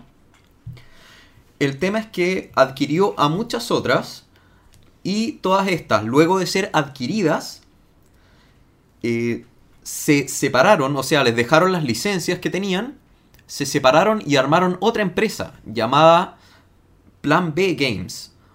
Qué buen nombre. Eh, bueno, es un tema que a mí por lo menos me choca bastante. Ellos ya anunciaron sus tres primeros juegos, que es una saga que se va a llamar Century. Y van a ser tres juegos dentro del mismo universo. Eh, sin embargo, más que de sus juegos, quería hablar de este tema porque, bueno... Espérate, a... pero ¿quiénes son? ¿Quiénes, ¿Quiénes se separaron? A ver, Asmodee compró a F2C. Sí. Y el tema es que ellos dijeron, perfecto, páganos por la empresa, páganos por las licencias, páganos por los ingresos futuros que Perfecto, vamos a generar. Pero se fueron las cabezas, pero digamos. Todas las cabezas, todo el equipo se fue y formó y otra empresa. Otra empresa. Fantástico. Yo lo encuentro. Uf, A mí, a mí me, me molesta. Me molesta mucho por un tema de que es casi ético finalmente. No, no, no. Tú estás dejando, No, no, no. tú estás dejando. No, no, porque las cláusulas para poder armar, eh, para, para de, las cláusulas de no competencia tienen que ser, tienen que ser explícitas. Por eso, Si no hay cláusula de no competencia, aquí no es ética o no ética, si no, no habrían cláusulas. Eh, eh, no, no está la cláusula y no Nadie se hace. te puede nomás. obligar a trabajar en, o- en un lugar donde tú no quieres a menos que firmes algo. Tú estás- incluso. Tú estás comprando aquí lo que entiendo que ve Asmode al comprar eh, F2C es el potencial de la marca, lo que hay detrás, no lo que ellos parece que no estaban creyendo mucho en el potencial directivo o, o ejecutivo de, de los cabezas de, de la no, empresa. porque no fue que los echaron. Fue que Yo lo sé. pues. fue que pero es que por eso, si fueron. ellos- finalmente, por ejemplo, te Es que si hubieran te temido algo, habrían, habrían querido la cláusula. Eh, no, yo encuentro que yo encuentro que es pésimo porque finalmente si tú estás dejando, o sea, si tú estás siendo adquirido por una marca, o sea, lo, lo estuve conversando mucho con, con un chico, yo trabajo en un banco, eh, lo estuve conversando con gente que trabaja en M&A, en Ujú. Merger and En, Acquisition. en M&M. No, M&A. Ah, ya. Eh, M&M se comen y son Ah, de ya. chocolate y... Está bien, está bien. Eh, es un tema muy complicado. O sea, cuando tú compras una empresa, tú te tienes que asegurar que en el fondo las culturas van a ser similares, que los equipos van a poder trabajar parecido. Tú en el fondo, más que comprar una empresa, estás haciendo una integración. Entonces, Pero si tú estás dispuesto, no si tú, correcto. si tú estás dispuesto a vender, no, porque no es un tema unilateral, es bilateral. Porque las empresas, a ver, no es que vayan y se compren empresas como se compra pan. Eh, esto es un tema que se da muy poco. O sea, de hecho, en el banco yo trabajo en el BBVA, que está presente en probablemente toda Latinoamérica y está en España. Entonces, no tengo que explicar más, es un banco bastante grande. Ellos, el área del, de M&A, deben hacer 4, 5 M&A al año. O sea, no es un tema que sea de todos los días, es un proceso largo que toma meses y que en el fondo requiere de la aprobación y de y en el fondo que las dos partes estén muy de acuerdo en eso. Sí, pero Entonces ahí- yo, o sea, si yo en el fondo hice todo el proceso para que me adquiriera una empresa, a mí en el fondo me está llegando mucho dinero porque me están comprando mi empresa, Sí. eh, yo en el fondo voy a mantener mi cargo, voy a hacer todo lo mismo y después, Es que depende. o sea, salirme y armar otra Es que depende, es la es la- competencia. aquí, aquí lo que manda es la visión del que está comprando. El que está comprando puede creer que, que, que- que necesita, cuando, por ejemplo, cuando tú haces una adquisición en algún mercado que es muy distinto al que tú manejas y necesitas mantener el equipo directivo y el, y el funcionamiento completo de la otra empresa porque necesitas aprender del nuevo Obvio. mercado. Y sea una empresa más chica, más grande, da lo mismo, pero te permite aprender probablemente al, al- al- al, eh, porque pasó esto, Asmodee no vio ningún riesgo que, en que se disolviera la empresa. Y al final no estaba queriendo hacer ninguna incursión, ningún aprendizaje, sino que simplemente estaba comprando una marca con derechos de juegos. Porque aquí no solamente es F2C, sino que también están los derechos de Caverna, me imagino yo. No, no sé si Caverna está con ellos. Pero tienen que haber varios juegos que ellos ahora tienen la representación y con eso van a ganar dinero. Al parecer, Asmodee está viendo ahí el valor.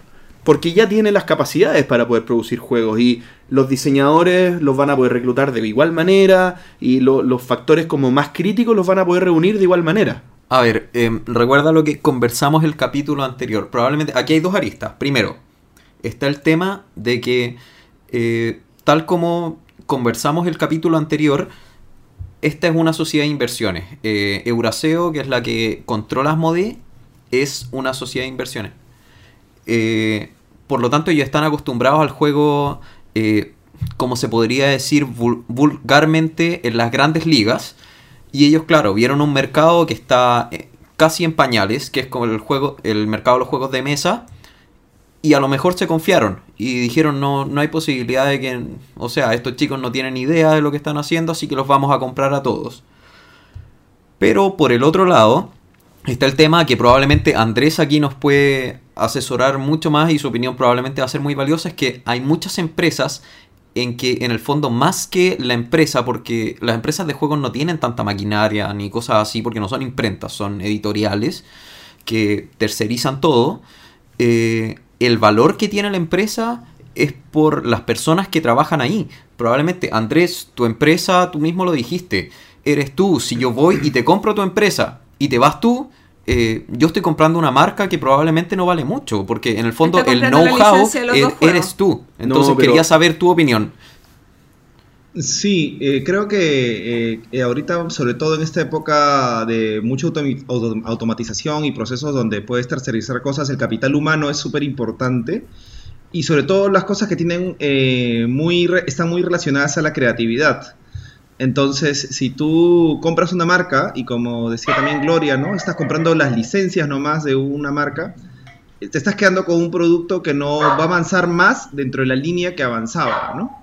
Eh, salvo que pues seas Disney y compres, no sé, todo el universo de Star Wars y tengas sea. un equipo fantástico de creadores dispuestos a tomar la posta de George Lucas.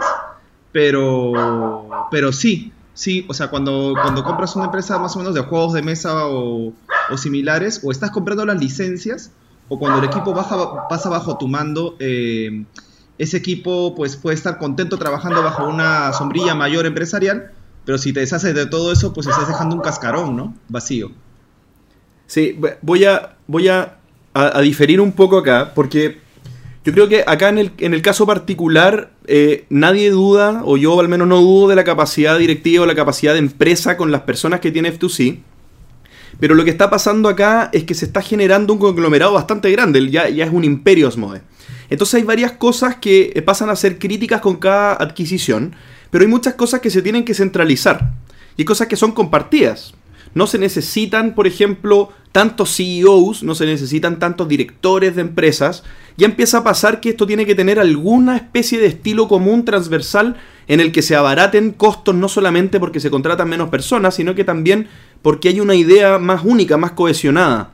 Entonces, claro, se, se pasan a necesitar menos cosas tal vez en la parte directiva para poder centralizar. Y entonces, ¿por qué compro? Porque necesito más presencia, licencias, quiero mantener el control de los juegos que son más populares, pero démosles un sentido un poco más único, más simple. ¿Ya? Entonces ya no necesito tanto la dirección de F2C, eso es lo que yo creo. Es que por eso estamos. A ver, tú estás hablando como si. casi como si los hubieran echado, que en, en No, no. caso puede ser válido. Yo lo estoy viendo por un tema más casi moral. Ah, en el fondo, en el fondo, lo que hicieron los de F2C, eh, yo lo encuentro súper feo. Súper, súper feo. Es Porque que- en el fondo. ¿Pero fueron los dueños de F2C los que hicieron eso? Sí, se, fue todo, se, fue to- se fueron ocho personas de un equipo de cuántos eran. Pero 20, los ocho eran los 16. dueños de F2C. No, no son ocho dueños. Es que yo puedo, es que eso es perfectamente válido. Yo trabajo en una empresa y me adquiere un imperio que yo a mí no me interesa trabajar para ellos. Pero es que voy a ¿por qué- dejar mi por qué te- actividad. pero ¿por qué dejas que te adquieran entonces? No, pero los ocho, te aseguro que los ocho no participaron en la decisión de vender. Claro. Fue uno o dos. Por lo tanto, tú. No tú- eran dueños, Si eran te pasa eso a ti, tú trabajas, eres segunda línea en, el, en la empresa F2C. Te adquiere Asmode y tú no quieres trabajar en Asmode. ¿Dejas los juegos de mesa para siempre? Depende si hay un acuerdo, si hay, si se Pero, se Pero no debería haber acuerdo si no, no hubieran podido salir tan libremente. Eh, exacto. Y sí, sí, yo creo, a ver, yo lo veo todo como un fallo grande de Asmodee, que en el fondo nos vio como una no empresa fue- muy, o sea, como, un, como una in- industria Yo creo que no demasiado... fue un fallo. Yo creo que simplemente no les era crítico. Exacto, no les era crítico. De hecho, incluso para ellos era mejor que se fueran porque no les pagaban indemnización probablemente. No lo sé, no sé cómo No, funcionarán sí. las leyes Sí, laborales eso es un poco más micro, pero, pero sí. Oye, Sin va- embargo, bueno, vamos a, vamos a pasar a la siguiente noticia. Bueno, está, está esta noticia para Más que noticias, sepan y si, y si escuchan más cosas de Plan B, ya saben por qué se llaman Plan B. La segunda es una que no podíamos no nombrar y es el hecho de que Kingdom Dead Monster eh, pasó a la historia de Kickstarter. Es el quinto proyecto en la historia, no solo de juegos de mesa, de todos los proyectos que se han hecho en la vida de Kickstarter, porque Kickstarter está vivo, eh, eh, en reunir fondos. Reunió 12,4 millones de dólares. Ah. Oye, Con pero ¿y en juegos de mesa? 19.300 no, juegos de mesa es el primero. Es el primero. Pero sea, viejo, es, a el, es, Exploding el, Kittens. es el quinto, Bien. es ¿Lo el quinto proyecto que ¿Ah? más ha ¿Lo reunido. ¿A cuál? a este proyecto? No, ¿tú viste cómo es de complejo el No juego? tengo ¿Cuándo idea. voy a poder jugar esta cuestión? No, el 2020, porque en esa Bah. época, en esa fecha te llega. Pero Eh, And- yo- Andrés, lo, Andrés lo vaqueó, ¿o no, Andrés?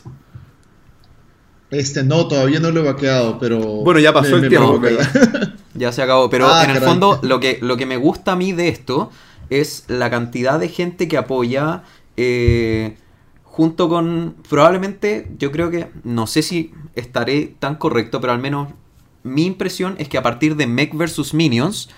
eh, se empezó a abrir un mundo mucho más grande de juegos un poco más duros, porque el Exploding Kittens o el Cards Against Humanity eran juegos que eran más de, uy, qué lindo, me lo voy a comprar. ¿Pero a qué te refería Kickstarter? No, a la cantidad de backers que tienen. Pero, Eh, ¿qué, que en el tiene que ¿Qué ver? ¿qué tiene que ver Mex vs. Minions? eh, que también al juntar el mundo de League of Legends eh, empezó a abrirse a un mercado que probablemente no estaba tan eh, tan propenso a jugar juegos de mesa y hoy en día, o sea, este tiene 19.300 backers con una media una media atroz. Alrededor de 650 dólares Pero si había por que, usuario. Había que pagar mínimo, creo, 250 dólares. por usuario para un juego para un juego que te llega el 2019, el 2020. Exacto. Eh, sin embargo, yo veo aquí que está empezando a, a surgir una cosa, no sé si será gracias a Kickstarter, no sé si será gracias a la serie de televisión, no sé si será gracias a que hay mucha gente que está en el fondo empezando a, a decir, oye, a mí me gusta Catán, a lo mejor es gracias a Catán, pero los juegos de mesa se están volviendo algo un poco más Popular. popular. Sí.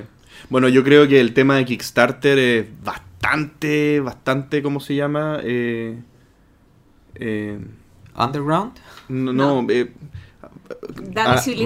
masivo, no entiendo. No, no, yo sé tampoco entiendo, que- Hay no muchos adjetivos que podría poner. me lleno de epítetos. No, no, yo creo que influye mucho, influye mucho. El tema del costo de oportunidad de, de no llevarte los exclusives es muy importante.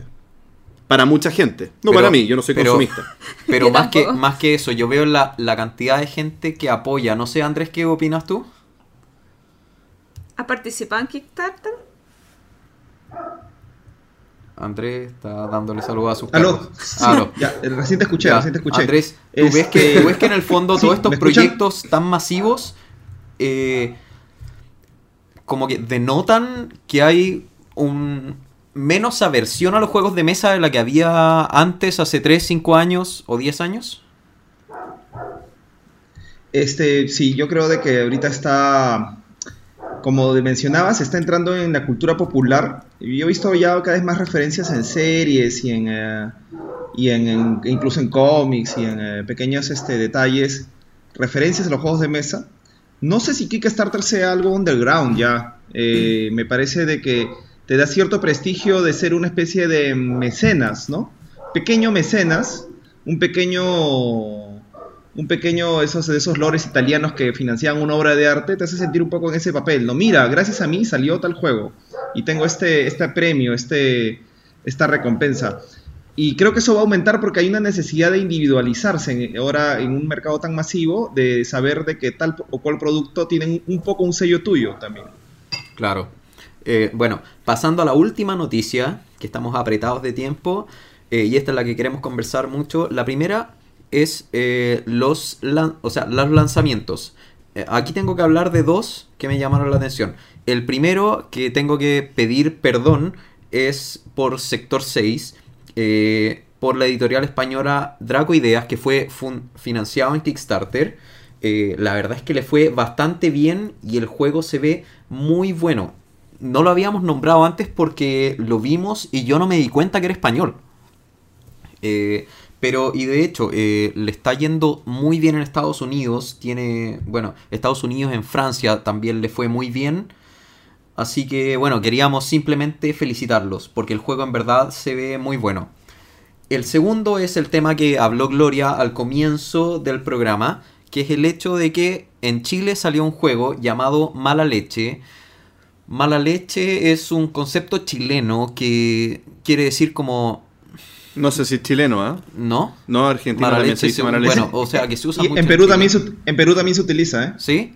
Ah, ya. Bueno, Qué es un concepto mundial. como, sí, es como, es como decir algo con mala intención. En el fondo un... Sí, sí, sí, el mismo, mismo Ya, uso. perfecto. Y el tema es que es un juego eh, que es, según ellos decían, es la versión chilena de Cards Against Humanity. Entonces, bueno, yo creo que Gloria puede empezar aquí hablándonos del tema. Yo tengo problemas morales con ese juego, porque por una parte lo compré, lo compré ayer. Está bien. No, es que... Pero por otra parte me siento mal porque encuentro que... No lo debía haber comprado. No, no, absolutamente yo no dudaba en comprarlo, pero igual encuentro que es demasiado similar a Card Against Humanity.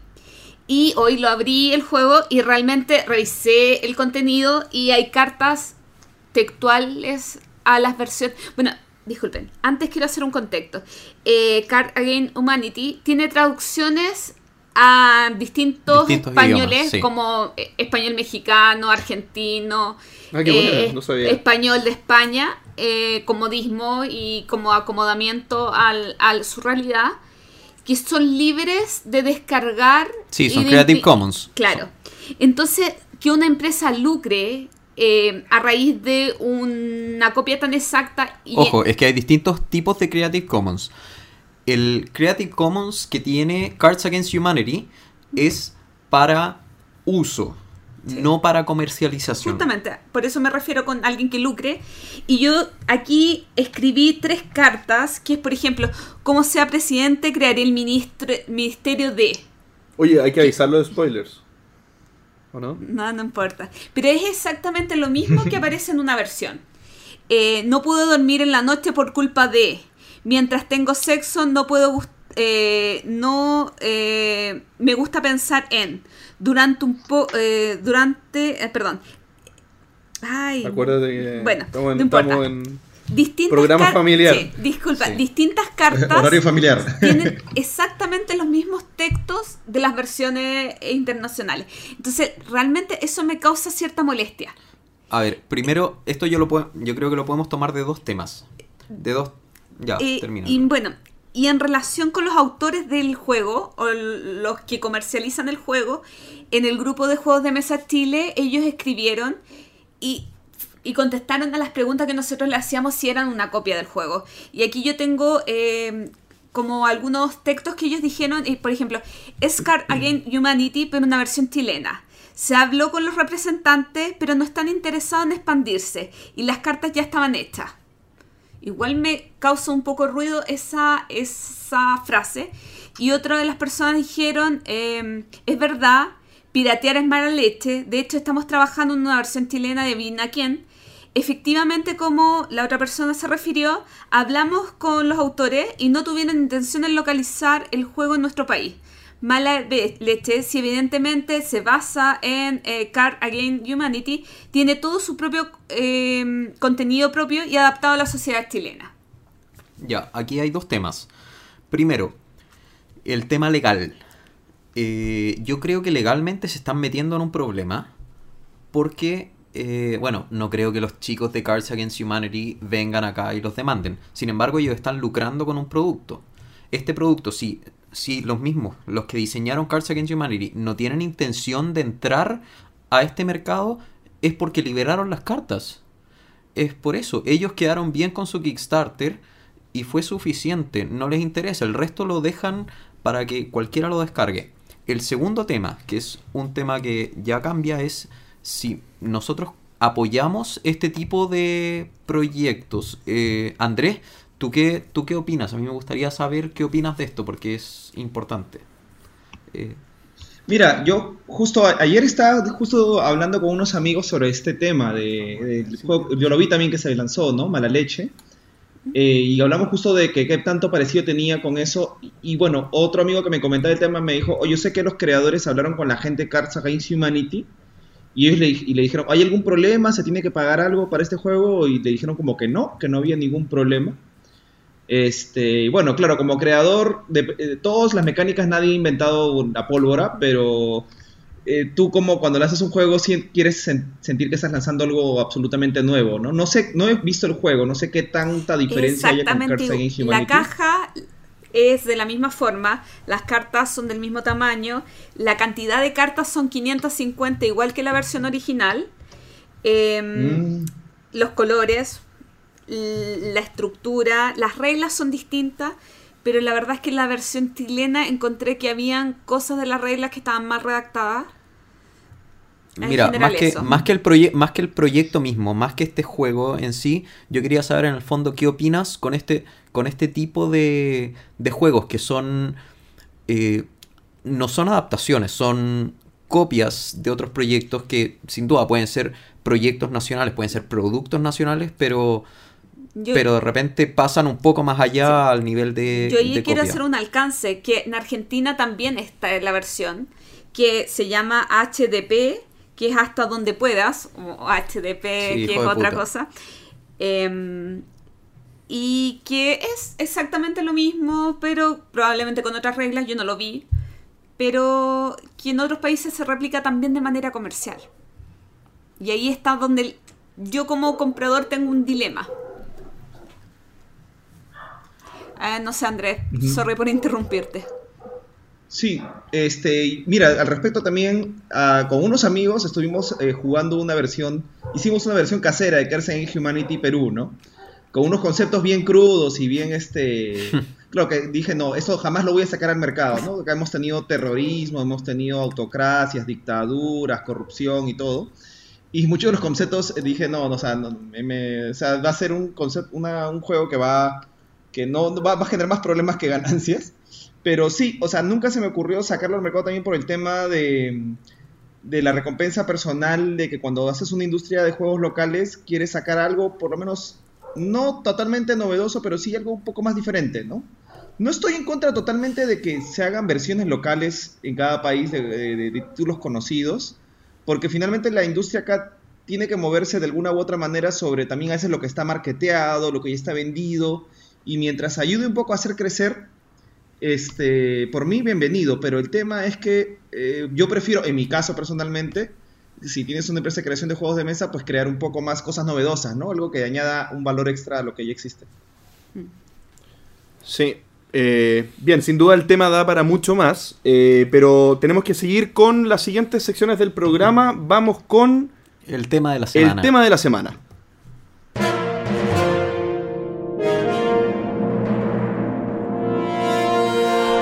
El tema de esta semana es el apoyo a los juegos nacionales.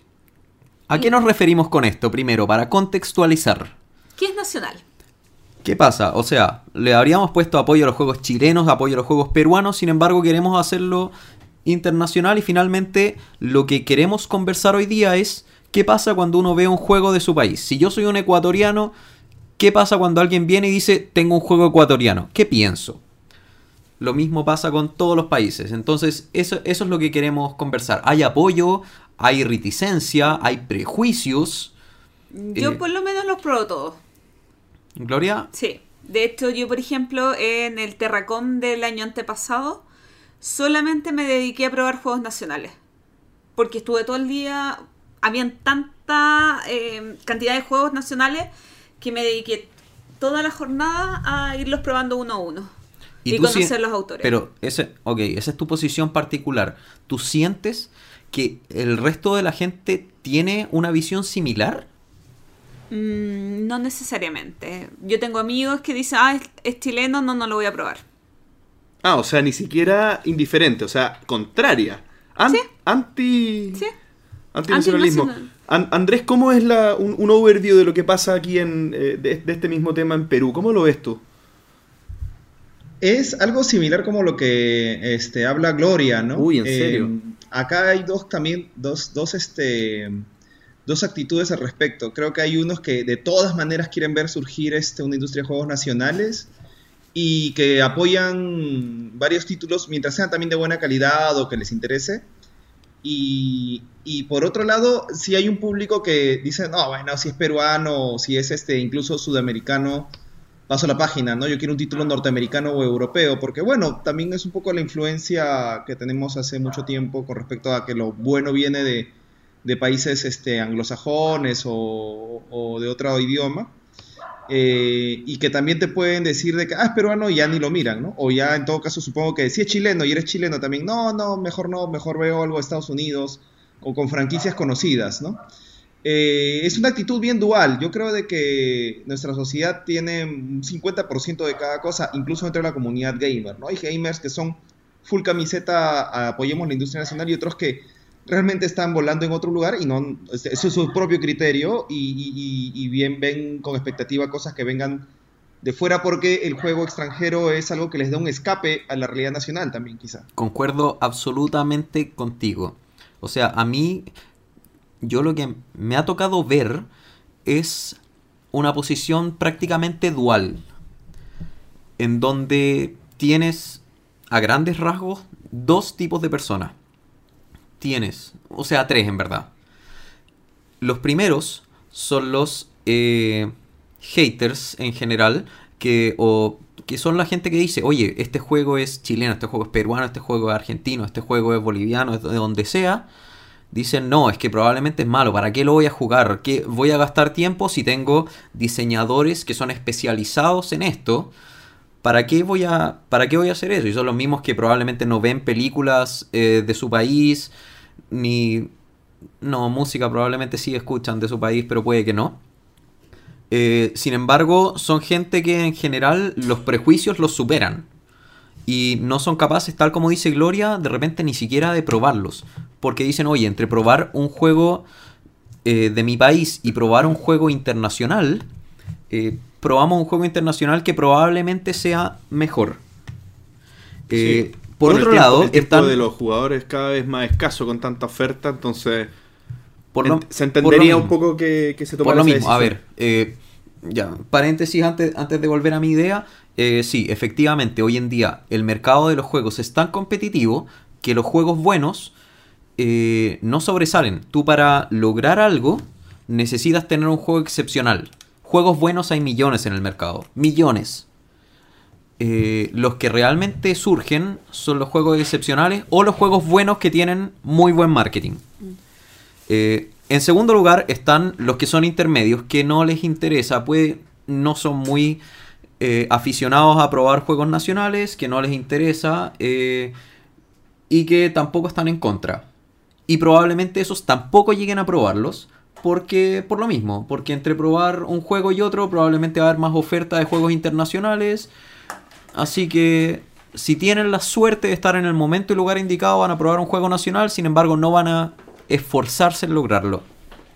y por último, tienes los que son eh, casi groupies, son fans y que la mayoría de las veces, eh, no sé si es bueno o malo, pero me ha tocado que en el fondo son gente que son más o menos cercanos a los autores o que los conocen o que los conocieron y en el fondo te apoyan el juego a mil y finalmente no sé si juegan a favor o en contra porque su opinión es tan sesgada que en el fondo, oye, pero y quiero un juego de, no sé, de, de este tipo, no, es que juega este, juega este, y quiero un juego de este otro tipo que es absolutamente diferente, no, es que sigue jugando el mismo juego porque el autor es tan bueno y no sé qué.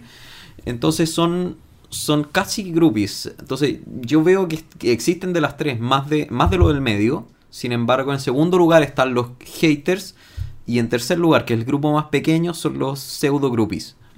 A mí, por ejemplo, eh, una cosa es probar el juego, la otra es llegar a, comprar el juego.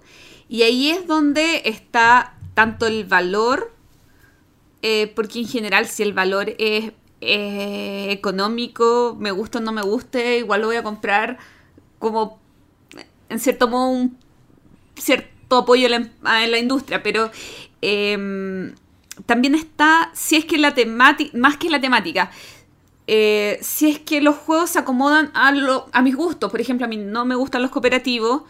O por ejemplo, me pasó con tu juego que yo no lo he probado. Es que... ¿Cuál de los tres? Ah, el último, el Roblox. El Roblox. Eh, es para dos personas y yo no juego para dos personas. Yo tampoco juego para dos personas. Entonces, para mí ha sido imposible probarlo y tampoco lo compré porque no tengo con quién jugarlo. Estaría todavía en mi, en mi ludoteca. ¿Qué otros juegos tienes tú? Chocudo que uno ese sí lo he bueno, Ese, justo de ese quería hablar. Bueno, y el otro es Zombies en la Moneda, que también ah, nos lo han pedido en, muchos, en muchos países. No, no los compren, son pésimos. Sin embargo, gracias. Después mentira, mentira. JP es un hater. No, yo, yo, yo eh, no tengo, tengo Shodoku, lo tengo. Eh, Zombie la moneda no lo tengo, pero lo jugué varias veces. No, ese se nos agotó muy rápido y entre seguir, eh, o sea, hacer una segunda edición de ese y lanzar un juego nuevo, decidimos lanzar un juego nuevo.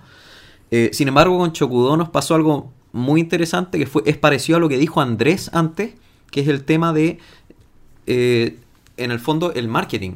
Nosotros ese lo apuntamos al público que es más otaku, porque ellos nos dimos cuenta que era una gente que, eh, en el fondo, iba a muchos eventos, le gustaban muchas cosas, era muy propenso a los juegos de mesa, pero no jugaba nada.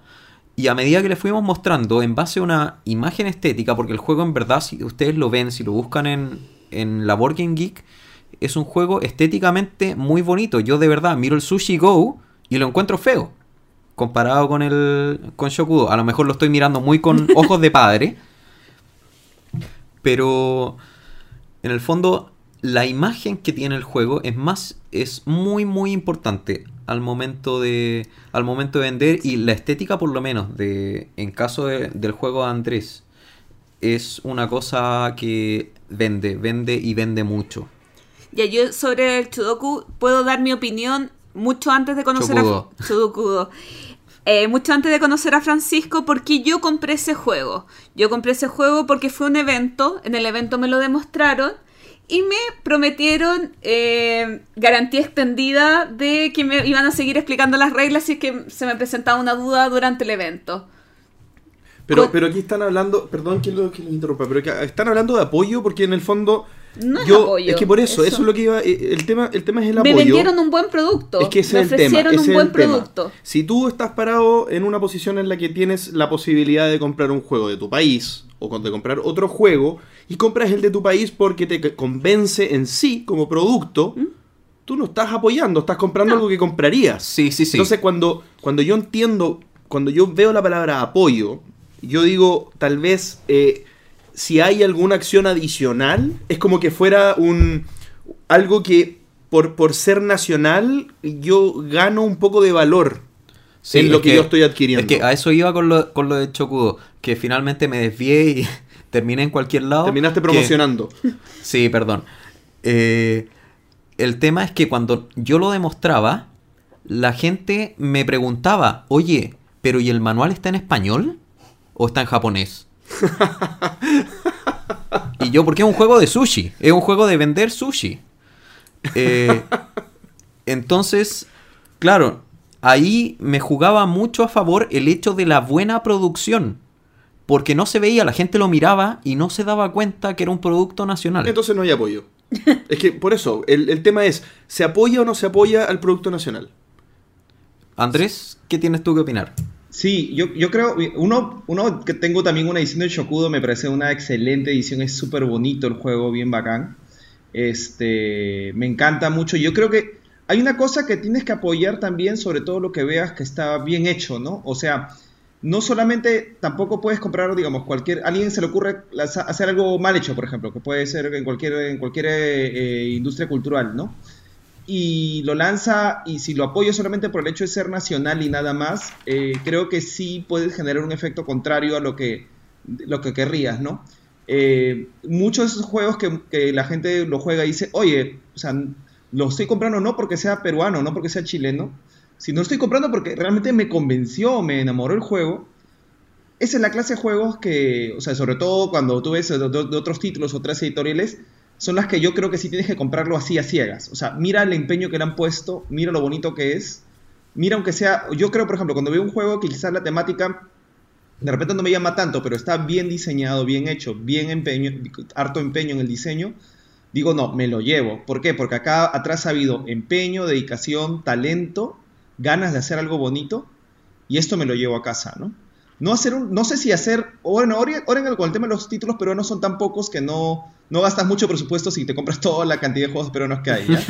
pero, pero, pero en, caso, en caso que hubiera un montón de títulos, creo que ahí sí tendrías que ser selectivo este, y no seguir apoyando, digamos, a nivel de, aplanadora, comprando todo lo, que, todo lo que sale, sino viendo, oye, acá hay una onda, acá hay un buen trabajo, acá hay una- un buen concepto, y este juego incluso me lo compraría así, o sea, no tanto por la nacionalidad también, sino porque es bonito, este, es bacán y me voy a divertir y lo quiero tener conmigo, quiero que pase a mi ludoteca, me lo llevo. Creo que este, eso pasa por el tema del apoyo nacional, ¿no? Y demostrar también a los haters y un poco a veces restregarles en la cara, decirles, mira qué bonito es este juego que se ha hecho en tu país. Oye, mira qué bacán ha salido, mira cómo de otras partes, de otros países, hay buenas reseñas, y hay, otros, otras personas, otros de otros, de, otros, de otros medios que le están dando buenos comentarios y se lo están llevando de España, se lo están llevando de otras partes, se lo están llevando de Chile, se lo están llevando de Ecuador, de Bolivia. Llévatelo, o sea, mira, que, mira lo bueno que se hace en tu país, ¿no? Y en Chile, por ejemplo, ahora tienen ustedes una masa crítica de creadores muy grande. Hay muchos buenos productos. Este, Shokudo, cuando yo fui la, me lo llevé en el primer viaje que tuve para allá. Este, por ejemplo, también tengo Zombies en la moneda. Eh, y también me parece un super juego. Eh, pero es eso justamente, ¿no? O sea, ves algo bonito, ves algo bien hecho. Ahí sí, sin duda dudas, y es de tu país o es de, o es de para mí, de la región, porque también me he comprado varios juegos argentinos, me los he comprado así por gente que ha venido allá. Te los llevas, te los llevas así. Eso sí, yo creo de que ese es el apoyo que necesita un juego nacional, un juego nacional latinoamericano, hablemos de nuestras naciones, ¿no? Sí, comparto, comparto absolutamente la idea. Em, aquí en Chile tenemos un dicho que no sé si, usará, si se usará en otros países, que es si es chileno es bueno. No sé si existirá un si es peruano es bueno o si es un boliviano o un colombiano es bueno. Pero eh, yo estoy absolutamente en contra de ese dicho. Para mí un producto se tiene que valer por sí mismo, no por su nacionalidad. Y en ese sentido... Estoy de acuerdo. Eh, nosotros tenemos que lograr penetrar. Porque lamentablemente, o lo bueno que tiene esta industria es que es gente que es muy metida en el tema, que busca mucho, que rebusca mucho. Y finalmente, nosotros, si tenemos un buen producto, no vamos a tener que buscar a la gente. La gente nos va a buscar a nosotros. Pero para eso nosotros vamos a necesitar sí o sí buenas opiniones, vamos a necesitar sí o sí gente que nos apoye a morir y gente que diga, viejo, este producto es realmente bueno. Es que eso yo creo que es, el, principal apoyo. O sea, cuando yo pienso en apoyar algo, yo, por ejemplo, eh, un buen apoyo sería probar el juego ni siquiera comprarlo. Como hacerme el espacio en mi agenda de juegos y probar un juego chileno, eso para mí es apoyarlo. ¿Por qué? Porque voy a poder dar una opinión fundada. sin duda. Probarlo es lo único que se necesita. Voy a poder. Eso, eso es una muy buena idea Ser también. Beta también. Ser beta es, algo que, que, eh, es complicado para los diseñadores encontrar un buen equipo de beta. Eh, esforzarse para eso algo, algo bueno también. Pero tener una opinión fundada no solamente es decir si es bueno o malo. También es decir este juego yo creo que es para tal tipo de personas y yo sé a quién recomendárselo también. Sí, por ejemplo, a mí me pasó que yo fui beta tester de los tesoros del rey pirata y con un grupo de gente no me funcionó y con otro grupo me funcionó de una manera espectacular. Entonces es como a los distintos grupos funciona de manera completamente distinta. Y aquí y aquí me voy a autocitar de mi recomendación de el capítulo anterior Em, esa es la importancia en el fondo de hacer productos a medida. A medida. Lamentablemente, si tú haces un producto que abarca a medias muchos mercados, ningún mercado lo va a apoyar en su 100%. Por lo tanto, cuando la gente pregunte, todos van a decir, ah, sí, puede ser. Y a menos que seas un diseñador ultra famoso que tengas una campaña de marketing muy poderosa, ese puede ser, nunca se va a convertir en, uy, es bueno para todos los mercados. Necesitas ser muy bueno para un mercado y ese mercado te va a empezar a impulsar el resto de los mercados. Eh, bueno, eh, vamos a ir cerrando el tema de la semana. Andrés, si tú quisieras eh, dar alguna última impresión. Este, sí, bueno, también un poco ya creo que quizás les dé para otro programa el tema de apoyo a los juegos Siempre nos pasa. tanto público o de las o de las instituciones este locales, ¿no? Yo creo que los juegos son una industria cultural en, eh, digamos emergente, así como lo es el cine y la literatura, los juegos hablan de tu país y es este poder cultural de tu país, entonces en el, de alguna manera también a las instituciones estatales habría que un poco ofrecerles o hacerles ver el tema de que el tema de los creadores, de los ilustradores, de los diseñadores, de la gente que mueve el juego, de, la comunidad lúdica, es un tema súper saludable también para promover y hacer el apoyo a lo nacional, ya no a nivel de público, sino también a nivel un poco de, digamos, instituciones que financian o que por lo menos ya no, no te financian ni nada, pero por lo menos te dan promoción o te dan publicidad a productos que merecen ser promocionados, ¿no? Y, y no sé si eso está pasando en Chile. Yo, acá en Perú estamos intentando Ay, poco, ahí poco. meternos este, chiquititos y enanitos entre los entre los, la gente para que vea, de las, las autoridades respectivas para que vean que hay productos culturales distintos. Ya se está, se está apoyando mucho el tema de videojuegos acá en el Perú a nivel del Ministerio de Cultura. Y creo que por allí también van, van, los, van los tiros. No sé cómo está en Chile también al respecto, no- o no sé si lo han intentado o han visto alguna iniciativa parecida. Eh, pero no sé, les dejo esa pregunta. Ya, no sé, ya sé que no se podría desarrollar en el programa porque ya están cerrando. Sí, bueno, hay, Pero hay- sí aquí da en Chile para hay, hay apoyo, pero muy, muy escueto. Hay fondos del gobierno que ayudan. Se puede presentar proyectos eh, a distintas municipalidades o a distintas regiones o estados, como se quieran llamar. Eh, sin embargo, es un tema demasiado variable, demasiado relativo, depende mucho de cómo se presenta el proyecto, de qué disposición tengan las personas a quienes se lo presentas eh, y de las necesidades que tengan en ese momento. Sin embargo, hay, hay algo. Eh, pero bueno, eso, yo creo que estamos justo en el tiempo. Nos habría encantado seguir conversando este tema. Pero vamos a seguir con la última sección, que son las recomendaciones.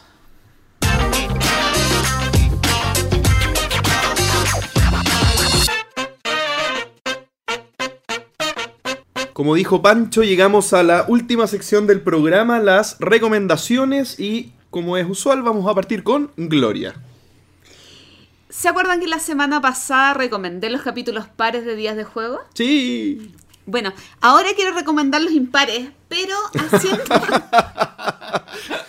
pero haciendo referencia a toda la gente que nos puede estar escuchando y que tiene hijos o que tiene sobrinos y que quiere buscar recomendaciones de juegos para niños. Entonces, tengo dos recomendaciones. Qué que en- raro. Dos recomendaciones. tengo dos recomendaciones que van en la misma línea, que es gente que recomienda juegos para niños. Entonces, mi primera recomendación es en los capítulos impares de días de juego, está la sec- eh, sección eh, Satura. eh, y lo simpático de esta sección es que es una familia, es un matrimonio compuesto por Marta y Alberto, que tienen dos hijos, Cristina y Víctor, que es los niños hacen las reseñas de los juegos. Los niños explican los juegos, los juegos que más les gustan. Si no me equivoco, Víctor tiene 6 años y Cristina 8, Sí, 9. son 6 y 8. Oye, pero ¿dan su opinión genuina o es como estos videos No, que pautean no. los Son- papás a los hijos? O sea, son niños que nacieron, nacieron para hacer podcast. Es increíble. O sea, ellos, o sea, los papás no- les roban totalmente la Sí. película. Absolutamente, o sea, ya, me- tienen- ya ahora lo quiero ver.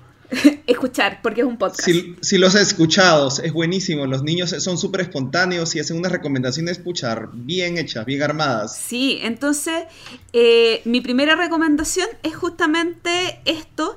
Y ellos además tuvieron un capítulo especial de Navidad, donde hicieron muchas otras recomendaciones. Entonces, ideal para los padres o para los tíos chochos que quieren jugar e ingresar a su sobrino a los, a los juegos de mesa. Y en Chocho es orgulloso de Ah, sus sí, hijos o sobrinos. o sobrinos. Y en relación también con esto, porque si bien tú es, es más sencillo encontrar juegos para una edad de entre 5 y 10 años, es mucho más complicado encontrar para niños pequeños de 3, 4 años. Y ahí en ese caso yo quería recomendar un capítulo de Brevis Lúdicas, el capítulo número 23, donde David Arribas eh, hace recomendaciones para niños de 3 años. Espérate, perdón, ¿el capítulo 23? Perdón, 29. Ah, ¿Qué pasó acá? No encuentro nada. El capítulo 29 de Brevis Lúdicas habla de juegos extraños para niños de 3 años o cómo acomodar determinado juego para edades más pequeñas. Interesante. ¿Sí? No está de más. Nunca está de No, más Bre- aprender cómo, cómo de repente bajar un juego un poquito más complejo para jugarlo con los niños y divertirse. Vamos a ver entonces la recomendación de Gloria. Escuchar. Vamos a ver el link para poder escuchar la recomendación de Gloria. Andrés, tu turno.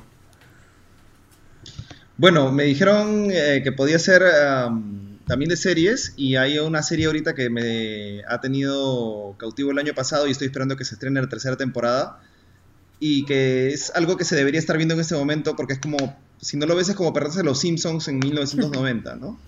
que es este Rick, Ricky Morty, que es una serie que apela, apela eh, a muchas cosas que la, que la gente que está aficionada a los juegos de mesa van a captar, ¿no? Este, eh, es una especie de, de animación, es una animación donde los personajes son una, una parodia de Doc McBrown y, y Marty McFly de Volver al Futuro, pero en vez de viajar en el tiempo viajan entre múltiples dimensiones y cada dimensión tiene una premisa muy distinta y tratan temas parece que parece que con una superficialidad aparente, pero en el fondo tiene una profundidad bien bien bacán y te matas de la risa todo el tiempo.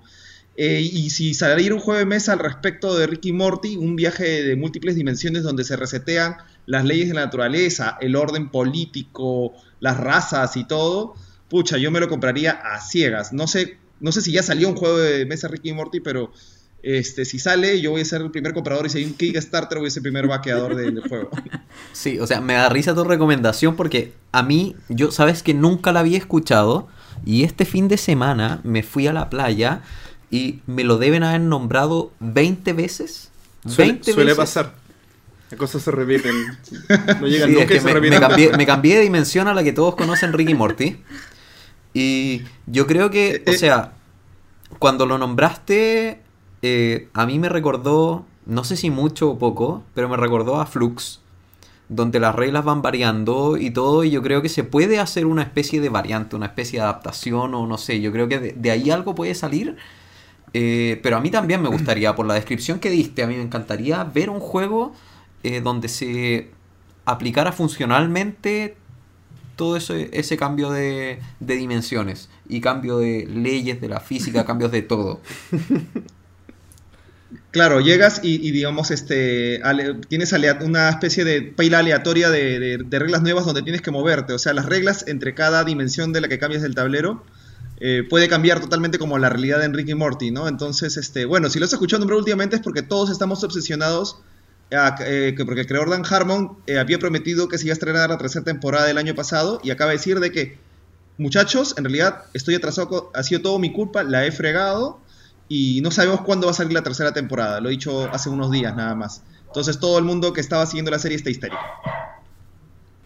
La mía es una recomendación muy corta, es un video en YouTube de alrededor de 45 minutos eh, que se llama Made for Play, Board Games and Modern Industry, eh, que es básicamente un seguimiento que se le hace a todo el proceso de los juegos eh, en la imprenta Ludofact. Desde que el juego, después del proceso de diseño, desde que se tira imprenta, cuál es todo el proceso que siguen cómo se arman las piezas, cómo se distribuyen, a qué lugares se van enviando, cómo se mantienen las cajas, que, o sea, es, es un video que de verdad véanlo. Si entienden inglés, no sé si tiene subtítulos en YouTube, vamos a mirar en dos segundos si tiene y no tiene subtítulos, así que más les vale aprender inglés. Eh, pero yo creo que es un video que vale mucho la pena. Son alrededor de 45 minutos. Eh, se los vamos a dejar en los enlaces. JP. Ya, voy con mi recomendación, que también es en inglés. Está bien. Oye, hay que obligar a la gente a que aprenda inglés. Si quieren ser diseñadores, si les gusta... Bueno, el mundo del futuro está hecho para el inglés. Para el alemán. Bueno, esa era mi recomendación. Que aprendan, inglés. No, no, no. Mi recomendación es una serie estilo sitcom como programa de televisión de 30 minutos, que en este caso dura un poco menos, pero como típicos programas chistosos de, de Estados Unidos, qué sé yo, eh, que es con temáticas de juegos de mesa. ¿ya? Esta serie se llama Board with Life y es una serie de, de, de, de varios capítulos donde en cada capítulo hay una temática sobre un juego distinto. Entonces, por ejemplo, hay, una, hay un capítulo que es de de Dead of Winter, entonces se trata como de, de que se vuelven como zombies o se vuelven como raros haciendo distintas cosas y cada capítulo tiene una temática sobre un juego y es bastante entretenido. Pero hagamos una nosotros. Sí, en la segunda temporada vamos a incursionar en algo así. Ni siquiera hemos hecho un video y vamos a hacer una serie. Pero, pero eso. Eh, el- hablan en un inglés un poco complejo. Así que les recomiendo hacer un el mismo curso intensivo que le estaba diciendo Pancho que hagan. Pero no, es, es bastante entretenido, se los recomiendo harto. Vamos a también poner el, el link. Eso, Oh, llegamos vivos al final del sexto programa. Y ¿Qué para variar, nos faltó tiempo para conversar cada uno de los temas que Sí. estábamos hablando. Siempre, siempre decimos después de cada cosa que vamos a agregar a la lista el tema para hablarlo después. Reagregarlo. sí. Así que no- nos vuelve a pasar. Bueno, muchas gracias a todos por escucharnos. Eh, Andrés, muchísimas gracias por haber estado con nosotros. De verdad, un agrado y un honor eh, haber estado contigo. Gracias a ustedes. Unas últimas palabras Ah, una- que quieras agregar, Unas Andrés? últimas palabras me dicen por acá. Este, mi, y quiero agradecer nada a- por la entrevista, por la oportunidad, le he pasado súper bien. Acá ustedes tomando, y yo también aquí en, eh, en ambos lados del, de, de- de la línea, este, todas nuestras opiniones y todos nuestros este, intercambios de opi- y Yo espero aparecer en alguna otra ocasión, en algún otro programa que quieran. Encantado de participar. Un saludo a todos los amigos de Chile. Y este, y nada, ya nos estaremos viendo, ojalá en algún otro programa que, que estaría honrado de participar y estar conversando con ustedes. Genial. Tomada la palabra, Andrés. Muchas gracias entonces por tu participación, por toda la buena, la buena onda. Y disculpa, y, y esperamos que eh, tú también nos puedas informar de si hay eventos importantes en Perú para nosotros poderlos comunicar en el podcast. Porque de repente no, no nos enteramos de todo lo que está pasando y sería súper interesante que tú nos enviaras información, no sé, eh, dos semanas más va a haber un encuentro de prototipos, etcétera. Excelente, yo, yo se los envío aparte para que haya una especie de medio no- no- mini noticiero inter, eh, interregional de las cosas que está pasando en Latinoamérica, ¿no? Que son interesantes y si el entreturno tiene todas esas primicias, sería genial. Yo soy el primero en enviarse. Muchas gracias. Buenísimo. Entonces, chicos, eh, muchas gracias a todos por haber escuchado. Acuérdense de enviarnos sus impresiones a elentreturno.gmail.com. Un agrado estar con ustedes. Hasta la próxima. Adiós. Chao. Gracias por escuchar El Entreturno. Y recuerden, prueben los juegos de mesa locales como una manera de apoyar a la industria nacional. No todo lo bueno viene de afuera. ¿Y ustedes? ¿Qué opinan de los juegos nacionales? ¿Creen que tienen suficiente apoyo? Envíenos sus comentarios al correo elentreturno.gmail.com. Además, envíennos sus preguntas o temas que quieran que conversemos en el programa.